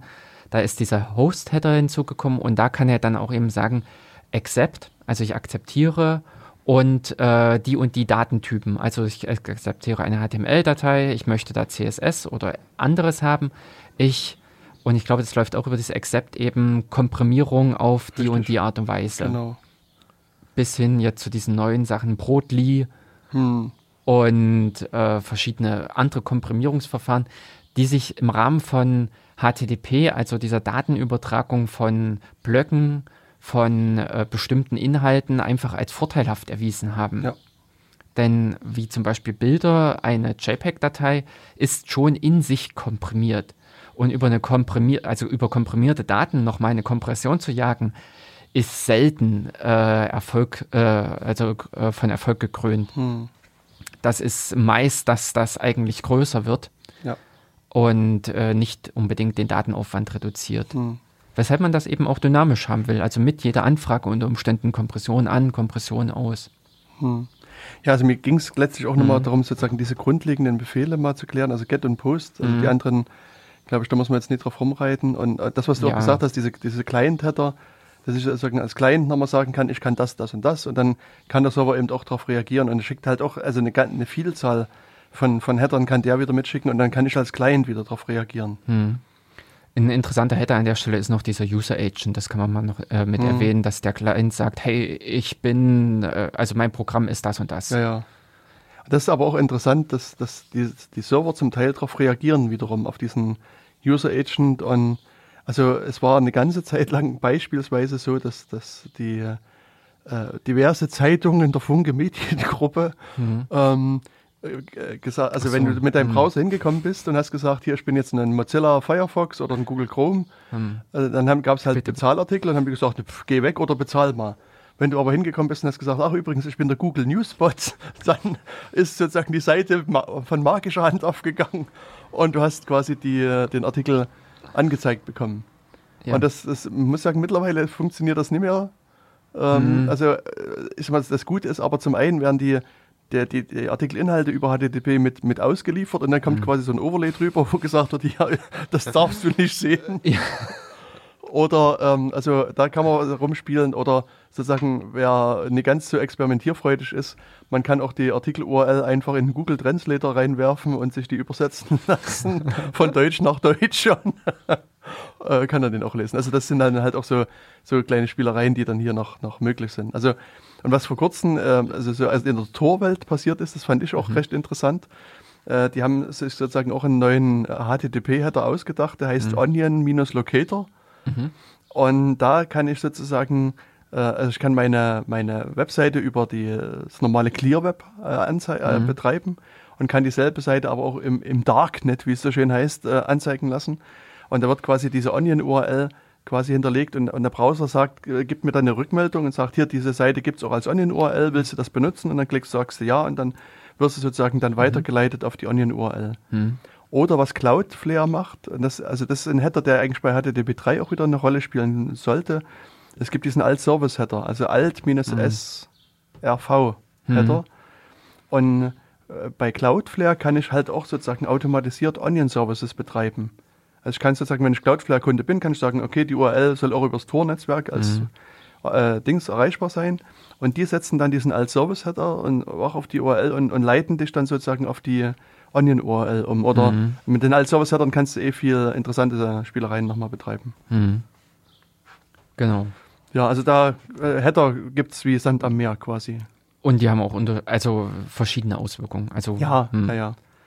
Aber wie, wie ist jetzt sozusagen Gut. die Entwicklung weiter zu HTTP 3? Was, was ist da jetzt sozusagen das, das neue Tolle, wenn ich mal. Genau, also äh, oder was heißt toll? Also ich würde im Prinzip da jetzt äh, Okay. anknüpfen, zeitlich Mhm. gesehen, äh, auch das, was ich äh, vorhin eben so erzählt hatte mit Google Mhm. und dass die dann eben, wir müssen besser auftreten im Sinne des Benutzers, unsere Dienste verbessern und haben da schon dran rumgeschraubt und haben im Rahmen äh, dieser HTTP-Übertragung einfach äh, dieses äh, Speedy, dieses erfunden, was dann äh, mit zu diesem HTTP 2 geführt hat.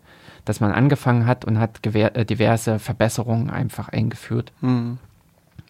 Und an der Stelle ist Google aber auch nicht stehen geblieben, sondern hat auch eben weitergeguckt, woran krankt es denn? Also was sind so die typischen Verbindungsprobleme, die auftreten, wenn ein äh, Benutzer unsere Dienste aufruft? Und Google hat viele Benutzer, Google hat viele Dienste, Google hat eben auch noch die Hoheit über den Benutzer, also über die Benutzerseite in Form des Chrome-Browsers und konnte da eben auch äh, Experimente machen, konnte da auch viele Untersuchungen starten. Und da sind äh, so diverse Probleme eben mit aufgetaucht, äh, was eben so in diese Richtung geht, wie, äh, wie performant ist im Prinzip diese Datenübertragung, wenn ich mehrere Ressourcen abfragen will und so weiter und so fort. Und ähm, ein anderes Problem, was in der Zwischenzeit hinzugekommen war, ist Verschlüsselung. Also das, was äh, in den Anfangszeiten des Internets, glaube ich, wird ein Problem gewesen sein, die Rechenleistung. Da war, glaube ich, auch einfach noch nicht der, die äh, Power auf den Surfern und auf der Client-Seite schon gar nicht da, um irgendwie so massiv alles zu verschlüsseln die Welt damals war auch schön und man hatte sich lieb. Äh, Im Notfall konnt, äh, kannte man jemanden, der jemanden kannte, der den anderen schlagen konnte. Und äh, daher war das weniger ein Problem. Mit dem Wachsen des Internets ist das aber einfach zum Problem geworden und daher ist einfach TLS, also äh, die Verschlüsselung, notwendig geworden. Google hat ja auch äh, bei Zeiten schon konsequent sämtliche Dienste verschlüsselt, weil eben sowas wie äh, Webmailer offen im Klartext äh, nicht denkbar, also nicht mehr denkbar war, nicht mehr äh, angemessen war, weil eben zum Beispiel auch viel ähm, in freien Netzwerken, also wo dann der Datenverkehr mitgelesen werden konnte. Mhm. Das, was wir jetzt vielleicht nicht so explizit gesagt haben, aber dieses Get und äh, diese anderen Informationen, die, die sind auch wirklich auf der Leitung äh, als diese ASCII-Zeichen, Get und sowas zu sehen. Genau, also wenn man sozusagen mit der großen Lupe auf die Leitung Mhm. guckt, sieht man genau das, was da steht. Da steht eben get slash index.html, HTTP 1.1 oder irgend Mhm. sowas und, Genau. und zurück kommt dann eben hier kleiner als, HTML größer als und so weiter Mhm. und dann kann man, also es gibt dann äh, sozusagen sehr komfortable Mithörprogramme, die dann sozusagen in, in den Stream reingucken und Mhm. die angezeigten Webseiten oder Bilder einfach mit, mit anzeigen. Genau. Und äh, jeder Knotenpunkt im Internet, der durchlaufen wird, dort werden eben die Daten gepuffert, also da, dort, dort sind sie einfach für eine Zeit Mhm. lang und da kann man auch da mal kurz eben Eine Kopie machen. eine Kopie, ja, richtig, Kopi Computer sind Kopiermaschinen. richtig, ja. Es, äh, und exakte Kopiermaschinen, es fällt am Ende nicht auf, Ja. dass da eine Kopie äh, gemacht wurde. Hm. So. Und das hat sich halt über die Zeit dann einfach gezeigt, dass man verschlüsseln muss. Und im Rahmen der Verschlüsselung, da das natürlich eben auch nicht so diese Anfangsentwurfskriterien äh, waren, haben sich dann Probleme gezeigt. Also ich kenne selber auch noch die Zeiten, da war Verschlüsselung einfach pestig, weil es im Mobilfunknetz in Deutschland hat Verschlüsselung einfach die Frage äh, darauf reduziert, komme ich an die Information oder nicht Hm. Weil ähm, mit einfach dem Verbind, also die Verschlüsselung an sich lag oder liegt, bis eben HTTP 3 Quick, liegt die eben innerhalb von HTTP. Es wird eben innerhalb der HTTP-Verbindung, ach nee, Quatsch. Nee, nee, stimmt. Es wird im Prinzip um diese, es wird da im Prinzip diese äh, Verschlüsselungsverbindung auf, der auf diesem TCP-Ebene gemacht.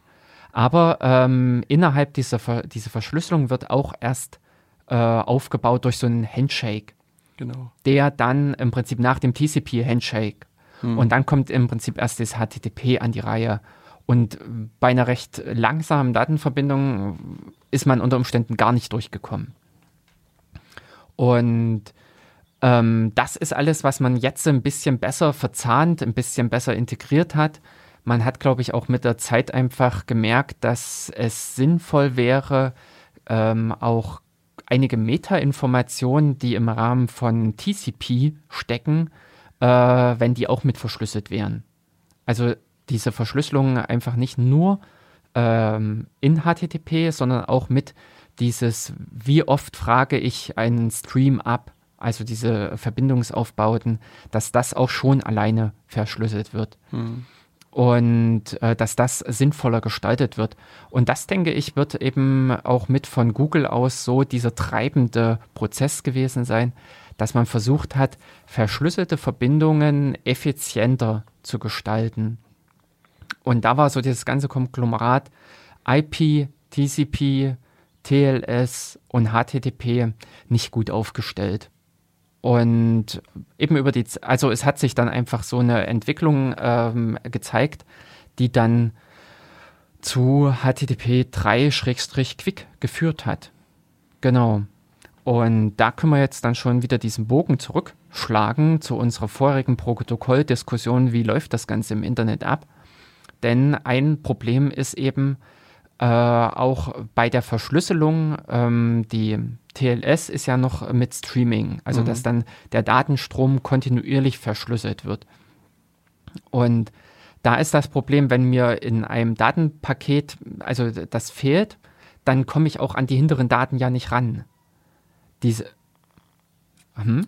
Mm, Also korrigier mich mal. Nee, das, das würde ich sozusagen anders sehen, weil also was du, du, also was du machst, handelst einen Sitzungsschlüssel aus Hm? Und dann sozusagen wird die, also die Pakete werden blockweise verschlüsselt. Also hast du eine, Ja. dann, also mit hoher Wahrscheinlichkeit eine Blockchiffre, die dann, Mhm. äh, also eine symmetrische Blockchiffre, die dann arbeitet, aber das ist kein Stream, sondern es ist trotzdem dateiweise. Würde ich jetzt mal Mhm. äh, äh, behaupten wollen. Also äh, Stream würde mich jetzt eher überraschen. Also Mhm. Also ich hatte konkret jetzt bei für das Quick äh, Mhm. aufgeschnappt, dass die äh, genau paketweise, also das, was Mhm. man auf die Leitung setzt als ein Block, Mhm. dass der in sich verschlüsselt ist und nicht abhängig ist von vorhergehenden Paketen. ja. Und das sollte aber äh, bei eben TLS und ähm, äh, TCP noch der Fall sein, dass ich an ein Folgepaket nicht rankomme, weil ich mit der Verschlüsselung äh, der, der davorigen äh, hadere. Aber grundsätzlich auch da spielt äh, schon dieses äh, TCP Head of Line Blocking mit hinein. Und ähm, ja, also dass ich da äh, blockiert werde, dass da im Prinzip der Browser Informationen, obwohl sie auf der kleinen Seite eingetroffen sind, obwohl sie die Netzwerkkarte sozusagen passiert haben, dass sie für den Browser nicht zugänglich sind und er damit nicht arbeiten kann. Und ähm, das sind alles solche Probleme, die hat man im Prinzip versucht zu adressieren.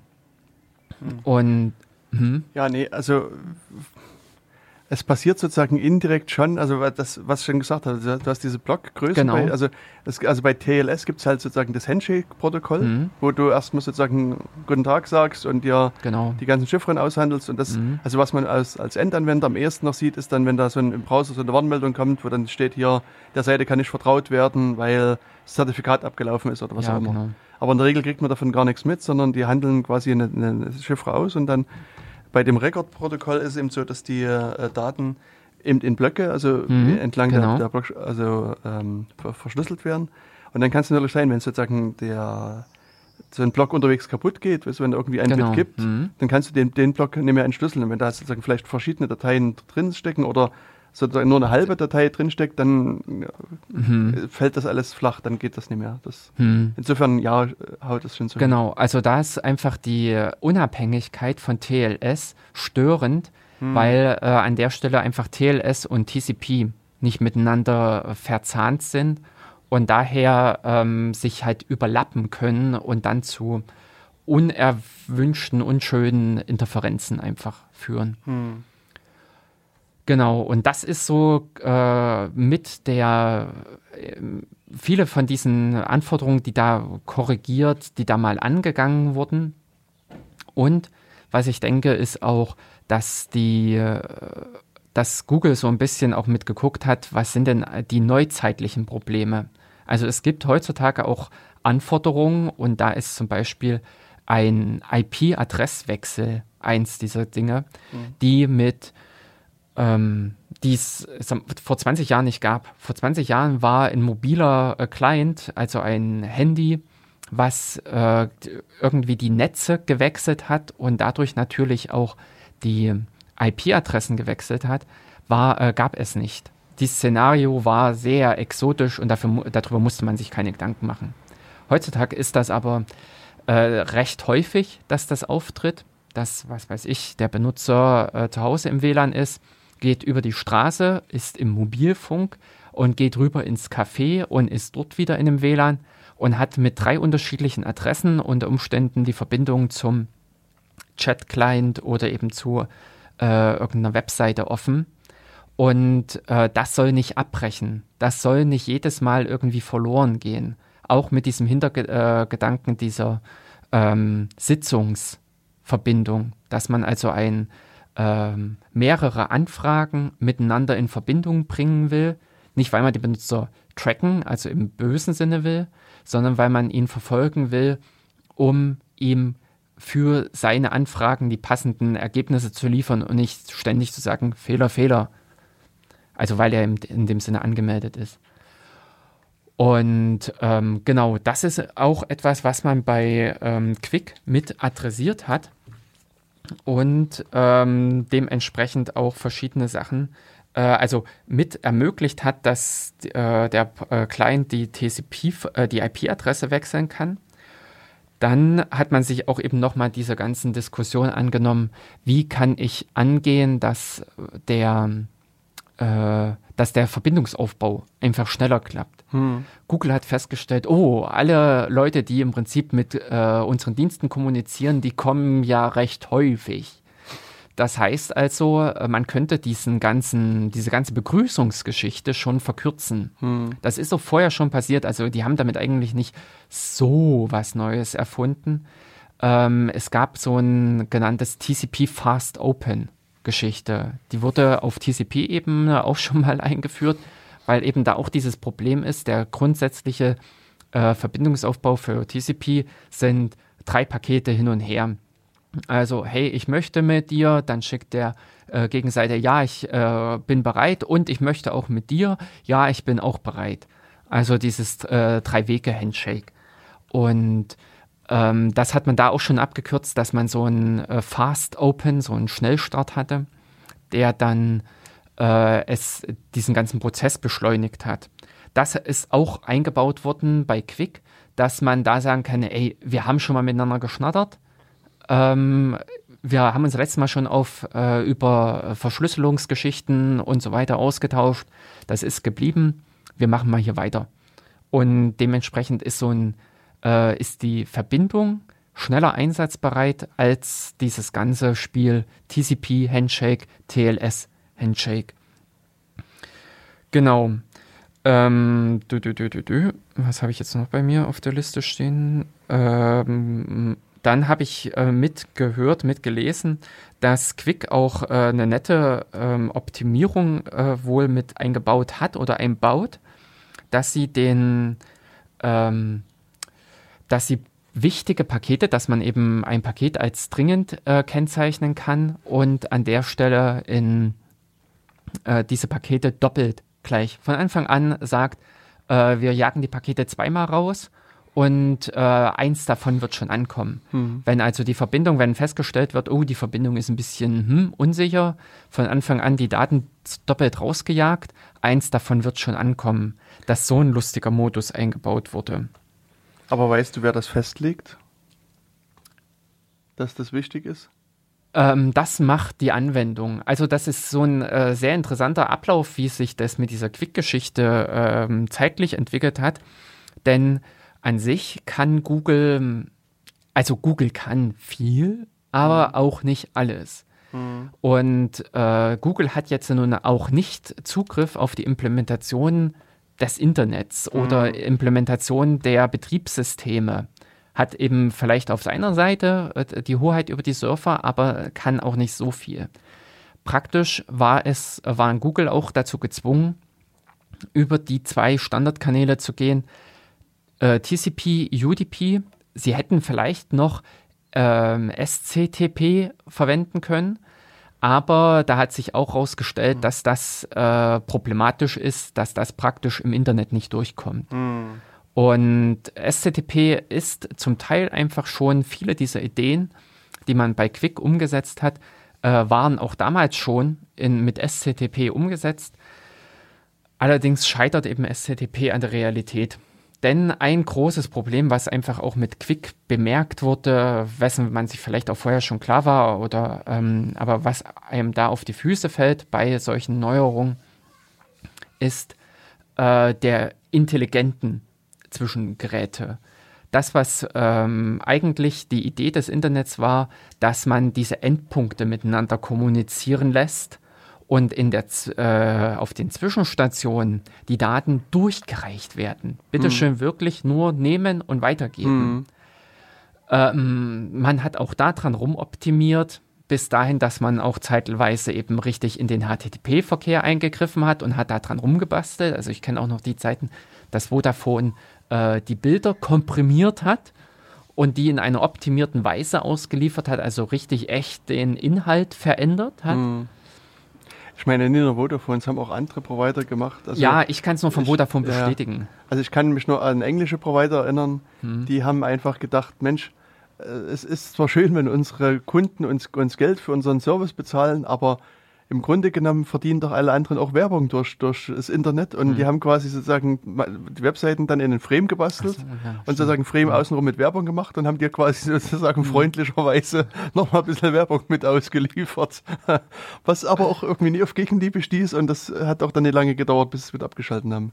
Mhm. Also das war auch sowas. Oder ich meine, was äh, na, nicht ganz so in die Richtung geht, das äh, waren diese, wenn, wenn du eine 404 hast, also wenn du als Telekom-Kunde, ich weiß nicht, ob es jetzt heutzutage immer noch so ist, und du hast, ähm, ach nee, das war, war nee, das bei einer DNS-Geschichte. Ach ja, richtig, ja, das genau, ist eine nicht existierende, richtig, bei den nicht existierenden äh, Domain-Namen mhm. quasi. Mh, genau. Da hat die Telekom dann gesagt, ach übrigens hier, äh, ich suche das mal für dich und zeig dir mal ein paar Antworten. Und das ähm, musste man irgendwie auskonfigurieren dann in. Aha. Also, äh, dass wenn irgendeine Adresse aufgerufen wurde, zu der es äh, die nicht registriert war, genau. hat die genau. Telekom gesagt, ach, die haben wir registriert. Äh, drüben der Surfer und bitteschön die Werbung dafür. Richtig, ja, ja, genau. Hm, hm. Genau.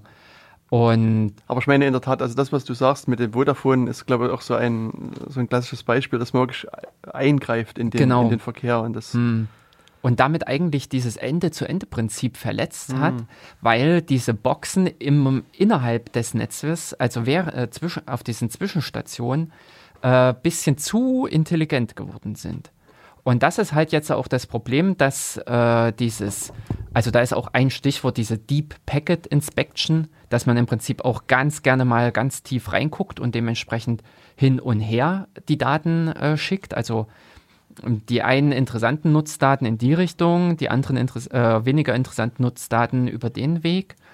Und äh, das ist nachteilig. Bis eben dahin, dass diese Boxen im Internet, diese Router, sich auch einfach nicht mit ähm, äh, SCTP zum Beispiel behängen mhm. und das nicht implementiert haben. Das ist ja auch dieses riesige IPv4, IPv6-Problem, dass einfach auf diesen ganzen Zwischenstationen V6 äh, so schleppend umgesetzt wird.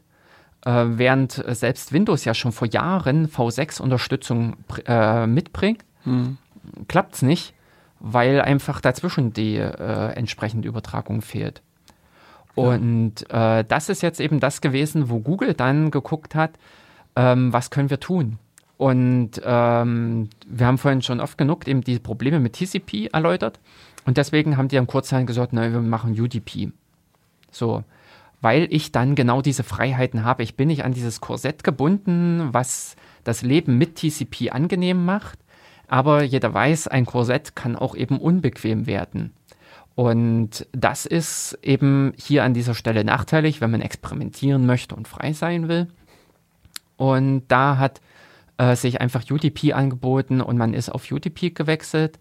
Eben dieses Quick ist praktisch ähm, in UDP eingepackt, diese ganzen interessanten neuen Funktionen. Und das ist das, ähm, wo ich halt sehe, dass man äh, das Ganze jetzt mal so ein bisschen zeitlich einordnen sollte, eben mal sagen sollte, es hat sich die Welt weitergedreht.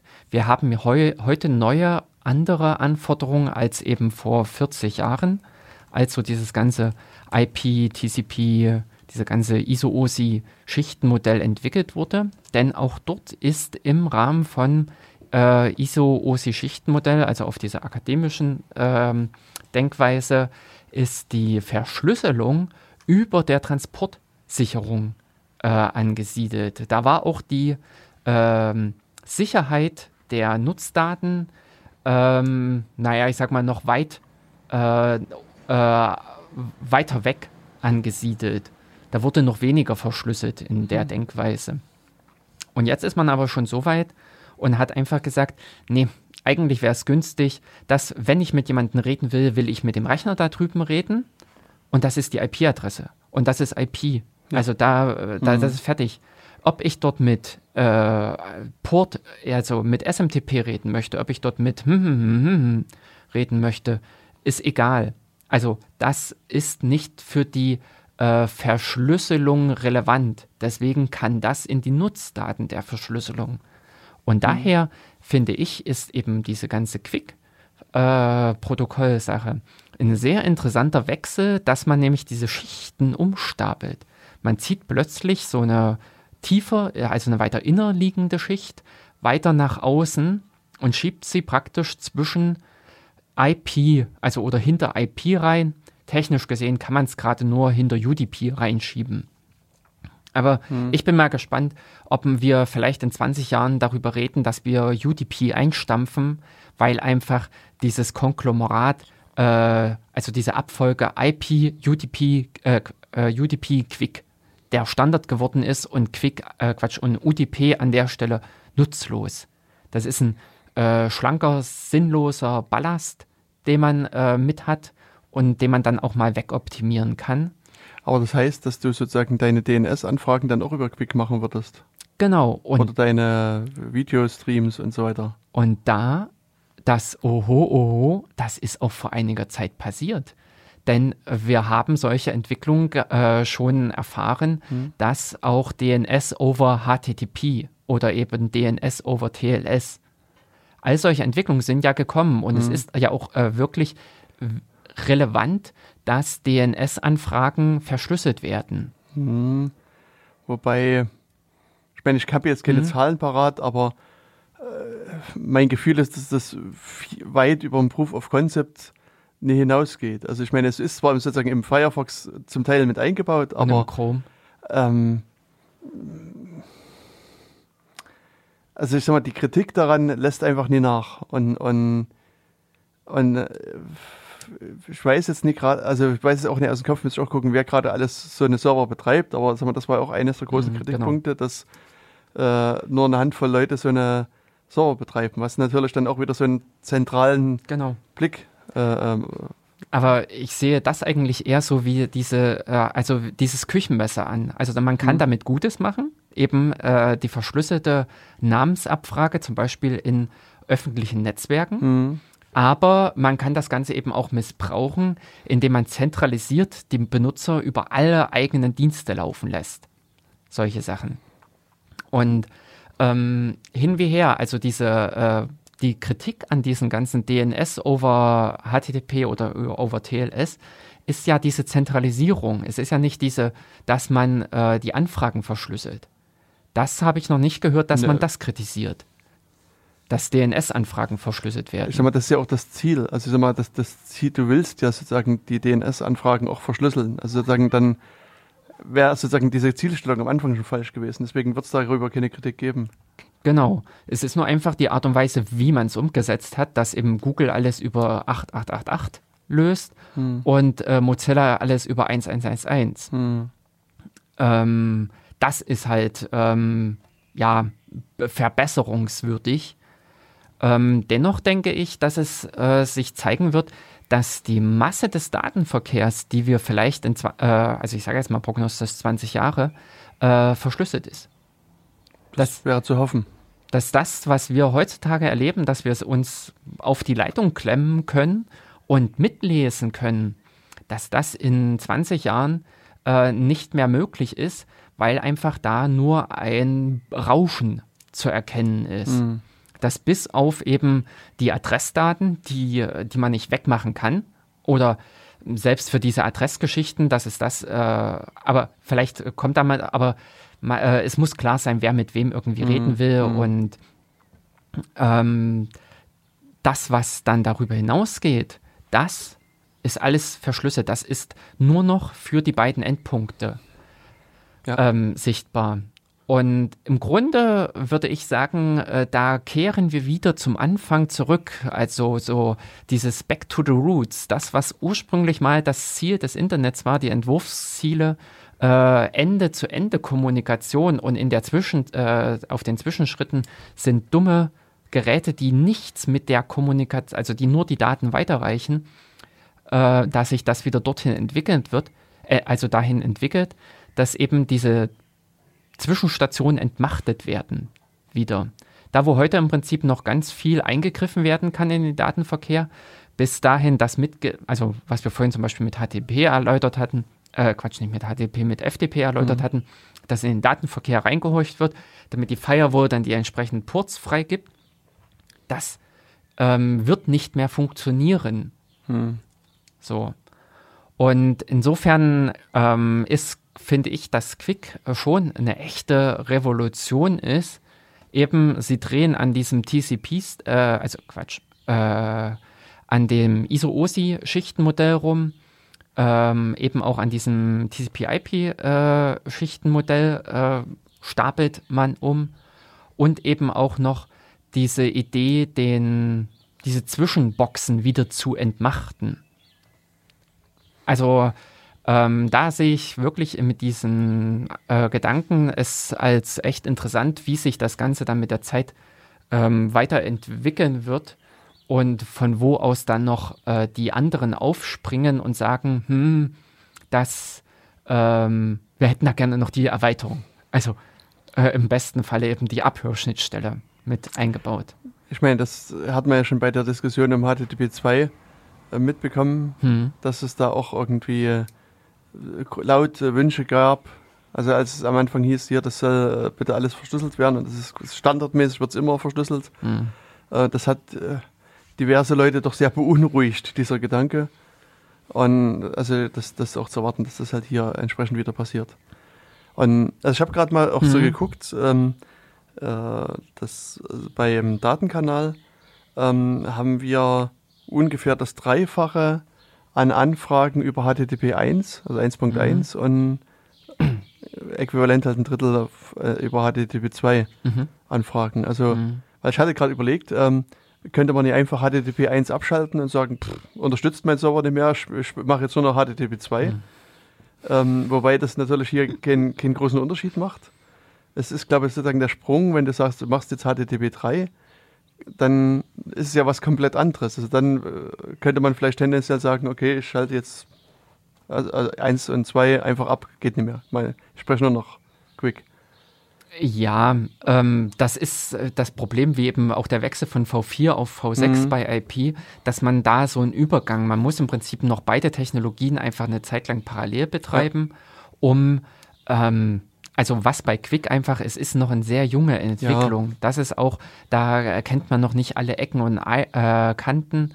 Man äh, muss auch noch viel verbessern, also viel optimieren. Mhm. Denn was sich auch im Rahmen dieser ganzen Experimente, im ganzen der Entwicklung gezeigt hat, dass auch im Kernel der UDP-Datenpfad, also dieser Code-Pfad, mhm. nicht richtig ausoptimiert ist. Mhm die Masse an Sachen läuft halt wirklich über TCP und das ist der äh, heiße Fahrt mhm. und dementsprechend hat man da die Befehle sind also so hin und her geschoben, dass immer optimal das, also immer ähm, die schönen, interessanten Sachen zuerst kommen und hinterher vielleicht ein bisschen Fehlerbehandlung.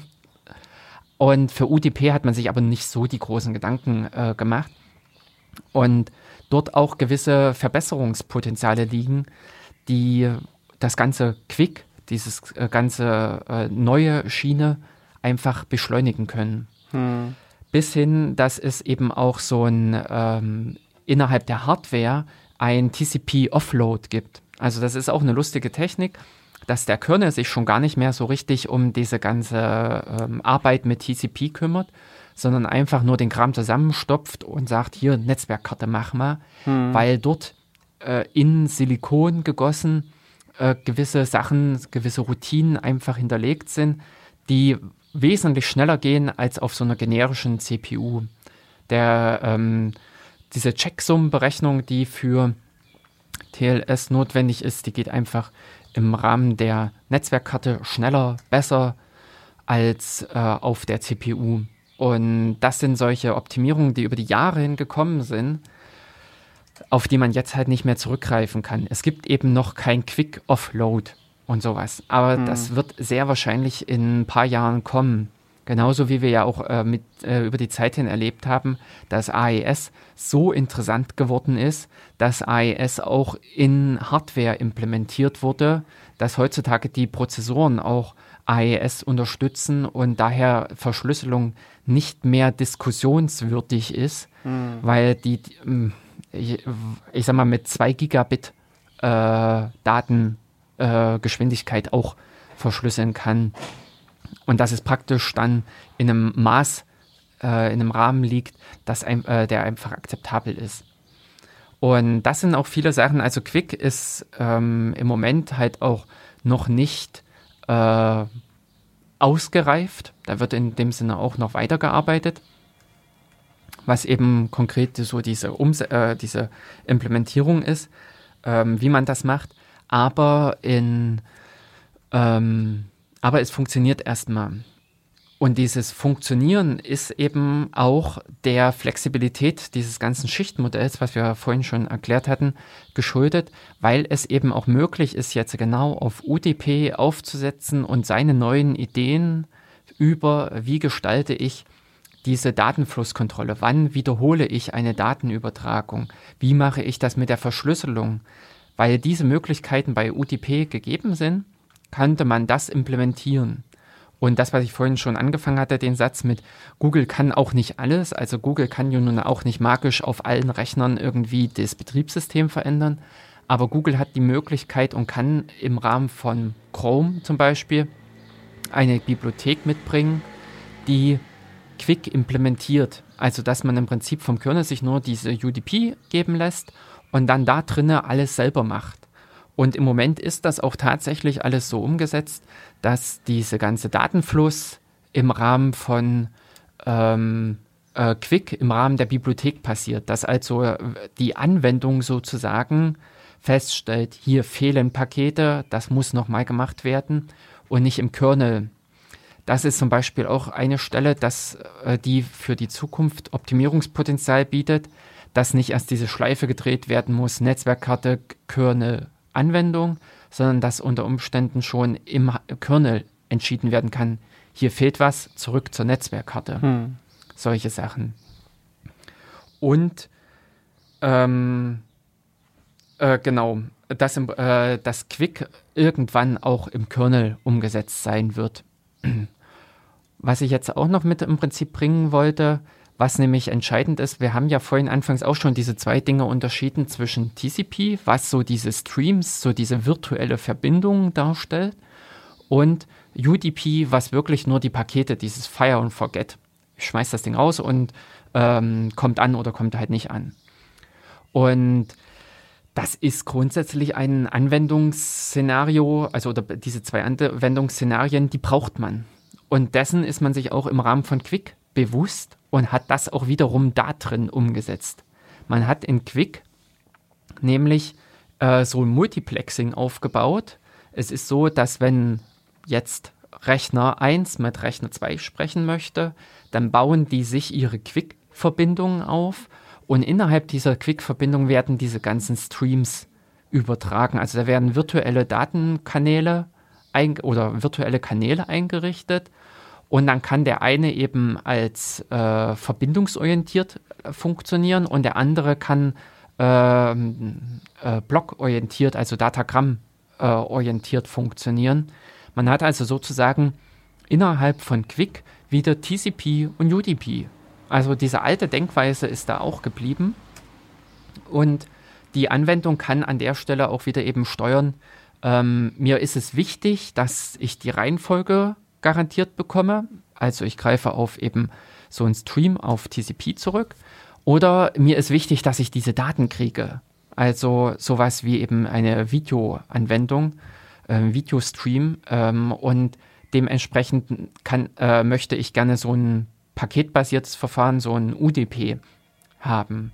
Hm. Und eben auch das, was man unter TCP ja schon kannte, diese wichtigen Pakete und diese unwichtigen Pakete, ähm, was man da als Flex mit in diesem Header drin hatte, das hat man da auch offensichtlich wieder erfunden, was ich eben vorhin gesagt hatte. Eben, diese Daten sind wichtig und da scheint das Quick eben das so zu machen und schmeißt da eben zwei Pakete auf einmal raus. Hm. Also im Grunde ist äh, so viel dann auch nicht wieder neu passiert. Man denkt einfach die Welt bei Quick nur mal wieder neu mit neuen, also um auch die äh, Anforderungen der heutigen Zeit zu erfüllen. Eben, dass man auch so ein Ding hat und mit Quick, mit seinen kompletten Quick-Daten, also da, äh, mit dem kompletten Quick-Strom oder Strömen, einfach von einer Adresse zur nächsten wandern zu können. Also einfach so dieses, was ich vorhin beschrieben hatte, äh, dieses IP-Adresswechsel hm. umzusetzen. Solche Dinge. Ähm, genau, und was ich auch noch gelesen habe, es soll wohl auch ähm, solche Geschichten wie Korrektur, Fehlerkorrektur. Also das ist eigentlich gar nicht umgesetzt bei auf UDP oder IP oder TCP-Ebene, dass man äh, richtige Fehlerkorrektur hat, also nicht nur Fehlererkennung, hm. sondern auch Fehlerkorrektur. Habe ich gelesen, das soll wohl auch bei UDP, äh, Quatsch, bei Quick mal äh, ist das mit angedacht. Mhm dass man auch, ähm, naja, eben äh, beschädigt ankommende Daten reparieren kann. Also Verfahren dafür sind ja bekannt, mhm. äh, wie man sowas machen kann.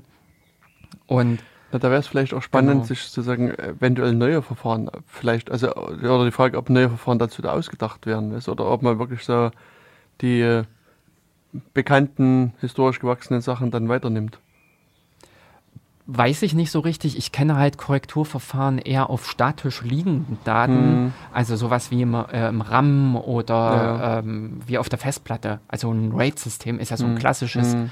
Datenredundanz schaffendes Verfahren, um Fehler zu korrigieren oder ja, um Fehler zu korrigieren. Oder im RAM ist es dieses ECC-Geschichte. Ähm, das kann sein, dass das vielleicht einfach nicht sinnvoll ist, sowas auf laufende, auf fließende Daten mhm. äh, rüberzuziehen. Da kenne ich mich so mit der Forschung ja. auch nicht so richtig aus. Vielleicht wird man da auch mit Erkenntnisse finden und merken, statistisch gesehen kippen ganz gerne Einsen und deswegen ist es sinnvoll, wir konzentrieren uns auf die Einsen und können die Nullen vernachlässigen mhm. oder sowas. Daten fallen halt eher von oben nach unten ja, als genau. von unten nach ja. oben oder was auch immer. Also da gibt es ja die obskursten äh, Dinge, die man in der realen Welt plötzlich hoho, findet hm. und die vor dem Elfenbeinturm am Reißbrett überhaupt nicht zu sehen waren. Ja, genau. Ja, genau. Also das ist äh, ähm, etwas mit diesem jetzigen Internetaufbau äh, und eben auch diesem Herangehen über diesen UDP-Weg und eine Bibliothek, dass man das äh, auch da flexibel offen hält. Und eben Bibliothek heißt jetzt auch, das ist so das Stichwort, es ist in verschiedenen Programmiersprachen implementiert und verschiedene Programme nutzen das. Mir ist nämlich zum Beispiel seit Monaten fallen mir die Fehlermeldungen vom ThinkThing auf mhm. also diesem Synchronisationsprogramm, ja. das kontinuierlich bei mir im Log mitstehen hat. Äh, da hat einer Sync irgendwas gesagt, ich weiß nicht, was das ist. Ja. Also die Debian SyncThing-Pakete werden nicht mit Quick ähm, Support und, äh, kompiliert und dementsprechend sagt das Ding, ich kann nichts mit dieser URL anfangen. Richtig, genau. Da ist mir so auch Quick so das erste Mal richtig bewusst. ja. Äh, Ja, ich fa- fand auch die. Meldung schön, da steht Dialer vor Quick, tralala, weißt du, also Mhm. Dialer klingt für mich so wie so ein, so ein Wählscheibentelefon. du? hm. Ja, das stimmt, das war mir auch schon aufgefallen. Genau. Mm, dü, dü, dü. Ach so, was habe ich jetzt noch alles Lustiges äh, bei mir auf dem Zettel stehen? Genau, also das, worauf wir uns im Prinzip einstellen müssen, ist, äh, gibt kein Klartextprotokoll mehr, aber das ist schon alleine mit der Verschlüsselung hinfällig. Mhm. Ja, genau. Das ist auch nicht mehr sinnvoll, dass Ja. man da irgendwas mit Klartext macht, weil es eben kein Mensch mehr lesen können wird. Man braucht mindestens immer ein Programm zum äh, Entschlüsseln und Interpretieren der Daten. Hast du denn auf deinem Webserver Quick aktiviert? Nein, ich habe es äh, schon vorgehabt, aber äh, im Engine X diese ganzen Patches da reinzukriegen, das ist mir einfach zu blöd, Okay. ähm, weil ich da einfach äh, in selbst gepatchten, das ist mir zu, das, das ist es mir dann wiederum erstmal noch nicht wert. Hm. Wenn aber über Repository XY äh, die Möglichkeiten, also der Zugang erleichtert wird, dann werde ich das auch auf alle Fälle aktivieren. Hm. Und ich weiß nicht, also vor kurzem ist so ein neuer Stern am Webserverhimmel erschienen. Hm. Fällt mir aber der Name schon nicht mehr ein. Weil, äh, hast du den mal angeguckt und hat der schon HTTP 3? Okay. Nee, stehe ich jetzt auch gerade auf den Schlauch. Ähm, Das ist, äh, also ich hatte es nur gelesen, dass also sozusagen der, der große Selling Point war, dass die schon Let's Encrypt im Support eingebaut haben, weißt du, also dass du quasi nur noch auf den Knopf drückst und dann läuft das quasi irgendwie alles. okay, gut. Und, und der ist natürlich größer, schöner, toller und, und bunter als Ja. alle anderen. Kommt der aus Russland? Ähm, nee, ich glaube nee. Also äh, gut. Uninteressant. Ja, Russische also- Webserver sind unakzeptabel. Nee, die, äh, genau das. Also im Prinzip, wenn es der russische Pornosurfer ist, dann sage ich, die haben Last. Also ja, genau, die haben ja, ja, echt richtig. ein ja, ja, Problem genau. Und müssen sich was einfallen lassen und deswegen. Wobei ich aber, es gibt äh, etliche Rank, also oder was heißt, nein, es gibt nicht etliche Rankings, sondern es gibt ein Ranking im Internet, bei dem Engine X schlechter abschneidet als so gewisse Applik äh, Application Surfer. Mhm. Ähm, eben äh, Engine X ist um einiges schlechter als Rust, weshalb ich auch eher erwarte, dass ähm, sich da nochmal ein ganzer, äh, also eine ganze Sache drehen wird Mhm. in der Websurfer und Application Surfer Welt. Es ist im Moment für gewisse Sachen performanter, seine äh, Rust-Anwendung live ins Internet zu stellen, anstatt sie hinter ein äh, Nginx Proxy zu legen, also Okay. so ein Reverse Proxy. Hm. Genau. Das ist ja auch Mhm. interessant. Also der Datendurchsatz beim Nginx äh, für stinknormale schnöde Dateien ist schlechter als äh, bei Rust. Mhm. Aber das ist auch ein bisschen dem Konzept gescha äh, geschad äh, nicht geschadet, geschuldet, ähm, weil da äh, als Nginx halt entworfen wurde, hat man, waren die Denkweise, also waren einfach so andere Ideen, Entwurfskonzepte dabei, äh, bei, bei wohingegen eben jetzt bei Rust dieses ganze Asynchrone hm, kam und das mehr äh, Bums liefert, eine schnellere Abarbeitung einfach bringt. Richtig. Ähm, warte mal, was habe ich jetzt noch gerade bei mir? Ach so, ähm, noch eine Geschichte, äh, die gerade eben einfach nervig und ärgerlich ist. Es fehlt die Abhörschnittstelle für Quick. Das ist so ein bisschen, was auch bei, TCP, äh, bei TLS nervig ist, dass ich, äh, dass dem Administrator auch, also demjenigen, der auf dem Rechner mit die Hoheit hat, dass dem äh, Arbeitswerkzeuge einfach fehlen. Wenn man mit Wireshark äh, diese Kommunikation anguckt, da ist einfach, da ist es dunkel. Und wenn sich das mit Quick noch, vor, äh, noch ausbreitet, ähm, wird es unschön, weil man viele Sachen nicht debuggen kann, wenn nicht die Anwendung dafür die möglichen, äh, also die Möglichkeiten mitbringt. Das ist im Prinzip die Hoffnung, wenn dann Quick in den Kernel einzieht, dass dann auch eine entsprechende Schnittstelle mit umgesetzt wird, sodass man auch anwendungsübergreifend äh, die Informationen mit abfassen kann und auf diese Art und Weise die äh, Sachen äh, besser untersuchen kann.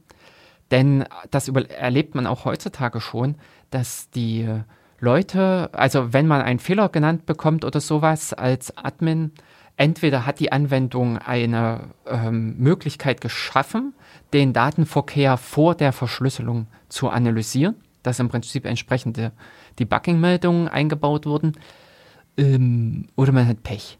Oder man guckt im Prinzip auch nur einfach auf diesen Haufen Rauschen. Und das ist halt ein bisschen ungünstig, das behindert halt wirklich. Aber das ist auch ein Problem, was wir heutzutage schon mit SSL haben und mhm. äh, was man äh, da ja leider auch nicht so richtig gelöst hat. Also äh, für OpenSSL und NuTLS ähm, hat man auch meines Wissens nach keine richtige Abhörschnittstelle eingebaut, an der sich Wireshark andocken kann und zum Beispiel eben den Datenverkehr mitlesen, weil innerhalb der Verschlüsselung ist er ja auch immer noch strukturiert.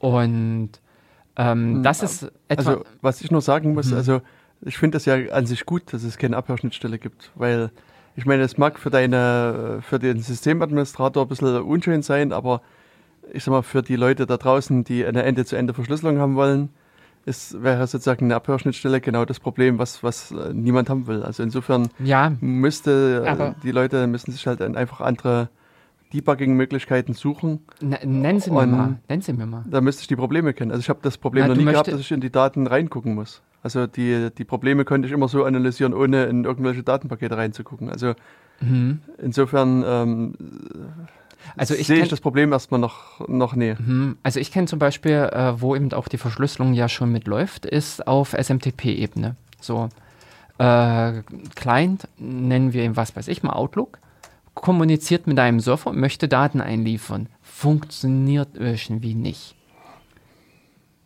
Na gut, also, das ist aber das, da hilft mir das nicht, weißt du, da muss ich zu dem Outlook-Typen gehen und sagen, hier macht das mal ordentlich. Also da hast du bei Outlook Pech. Also da, dann, bei Microsoft, da, das, dagegen kommst du nicht an. Hm. Und dein Kunde wird immer zu dir sagen, nö, mit dem Surfer da drüben, mit meinem Exchange funktioniert das problemlos. Hm. Dein Surfer ist kaputt, dein Dienst, ich bezahle dich nicht hm. mehr. Also das sind so die beliebten Probleme. Oder im Prinzip, dass ich auch äh, analysieren möchte. Also bei Nginx geht es ja eben, wenn ich da den Datenverkehr durchleite und kann mir den da mal rausdampen. Aber selbst da ist es nervig, wenn ich da äh, jedes Mal am Surfer die Konfiguration ändern muss und kann nicht dynamisch mal schnell das Debugging mhm. an, äh, aktivieren und auch nicht gezielt in irgendwelche Streams reingreifen. Mhm. Das zum Beispiel auch fand ich damals wie bei äh, Postfix ähm, äh, sage ich jetzt mal, in meiner alten Erfahrung, hatte ich keine Möglichkeit, das gezielt für einige Sachen zu aktivieren, sondern ich habe dann gesagt, entweder Debugging an oder Debugging aus. Und das ist das, was ich ja äh, schöner über ähm, äh, na, Dings machen kann, äh, über Wireshark, dass ich dann filtern kann hm. und solche Sachen. Und das andere Argument, was ich auch sagen muss, wenn du deinem Administrator nicht traust oder mit deinem Administrator hast du sowieso ein anderes Verhältnis, ein anderes Problem. Also das ist, äh, äh, man sollte hier Abhören und Abhören unterscheiden. Hm. Ob die Abhörschnittstelle eben im Programm oder im Kernel implementiert ist, ist eine andere Frage, äh, ob die Abhörschnittstelle unterwegs, ob die Zwischenboxen dieses, äh, dass man den, ja. den verschlüsselten Strom aufbrechen kann, mhm. äh, während er, also na, nach, der äh, nach der Verschlüsselung, das erfordert Zusatzgeschichten noch und nöcher. Das ist eigentlich schon alleine aufgrund des Technischen, wo man sagen würde, idiotisch. Aber ähm, natürlich, ich sag mal, einen Datenabzweig vor der Verschlüsselung im Kernel einzubauen, also so wie es der Kernel jetzt auch schon macht, dass er so eine mit PCAP die äh, Schnittstelle einfach eingebaut hat, mhm. dass das natürlich auch äh, möglich sein sollte mit äh, Quick dann. Ja. Ich meine, gut, das ist jetzt auch eine Diskussion, die einfach zu lange führt. Und wir sind auch schon über der Zeit hinaus. Wir produzieren ähm, gerade für den Podcast. Ja, aber das, äh, ja. genau, also ich habe auch bei mir jetzt nur zwei Stunden Zeit eingerechnet. Mhm. Deswegen ähm, denke ich, haben wir erstmal so einige Punkte besprochen, was Quick und HTTP 3 betrifft. Mhm. Und ich meine, vielleicht können wir diesen Faden wieder aufgreifen, wenn das mal weiträumig ausgerollt ist. und, und dann äh, nochmal sozusagen mit praktischen Erfahrungen rangehen. Also der, ich hatte vorhin gerade geguckt, Caddy als Webserver mhm. der, äh, ich weiß nicht, ob das der war, den ich im mhm. Hinterkopf hatte, aber der hat mhm. standardmäßig ähm, TLS-Support und ähm, genau. Also ist, äh, es hat, kommt auch mit Quick äh, mhm. und, und, und so weiter. Genau. Also Quick wird jetzt alles dazu zwingen, dass man auf TLS und TLS auch 1.3 geht. Ähm, genau. Also insofern, es bricht da, es kommt da was Neues, äh, es ist da so ein bisschen eine Revolution im Gang, ein Umbruch. Ähm, wie viel da noch kommt, abwarten. Genau. In diesem Sinne, genau. vielen Dank fürs Zuhören. Wenn ihr Kommentare habt, geht auf ja. datenkanal.org oder datenkanal.org slash mx, dann kommt in unseren Matrix-Kanal. Ansonsten versuchen wir jetzt wieder regelmäßig irgendwie Sendungen aufzuzeichnen. Mhm. Das heißt, so in vier Wochen etwa könnte es eine neue Live-Sendung geben mhm. und zum genau. unbestimmten Zeitpunkt wird die Sendung auf der Website erscheinen. Ja. Okay, bis bald, vielen Dank. Genau. Tschüss. Tschüss.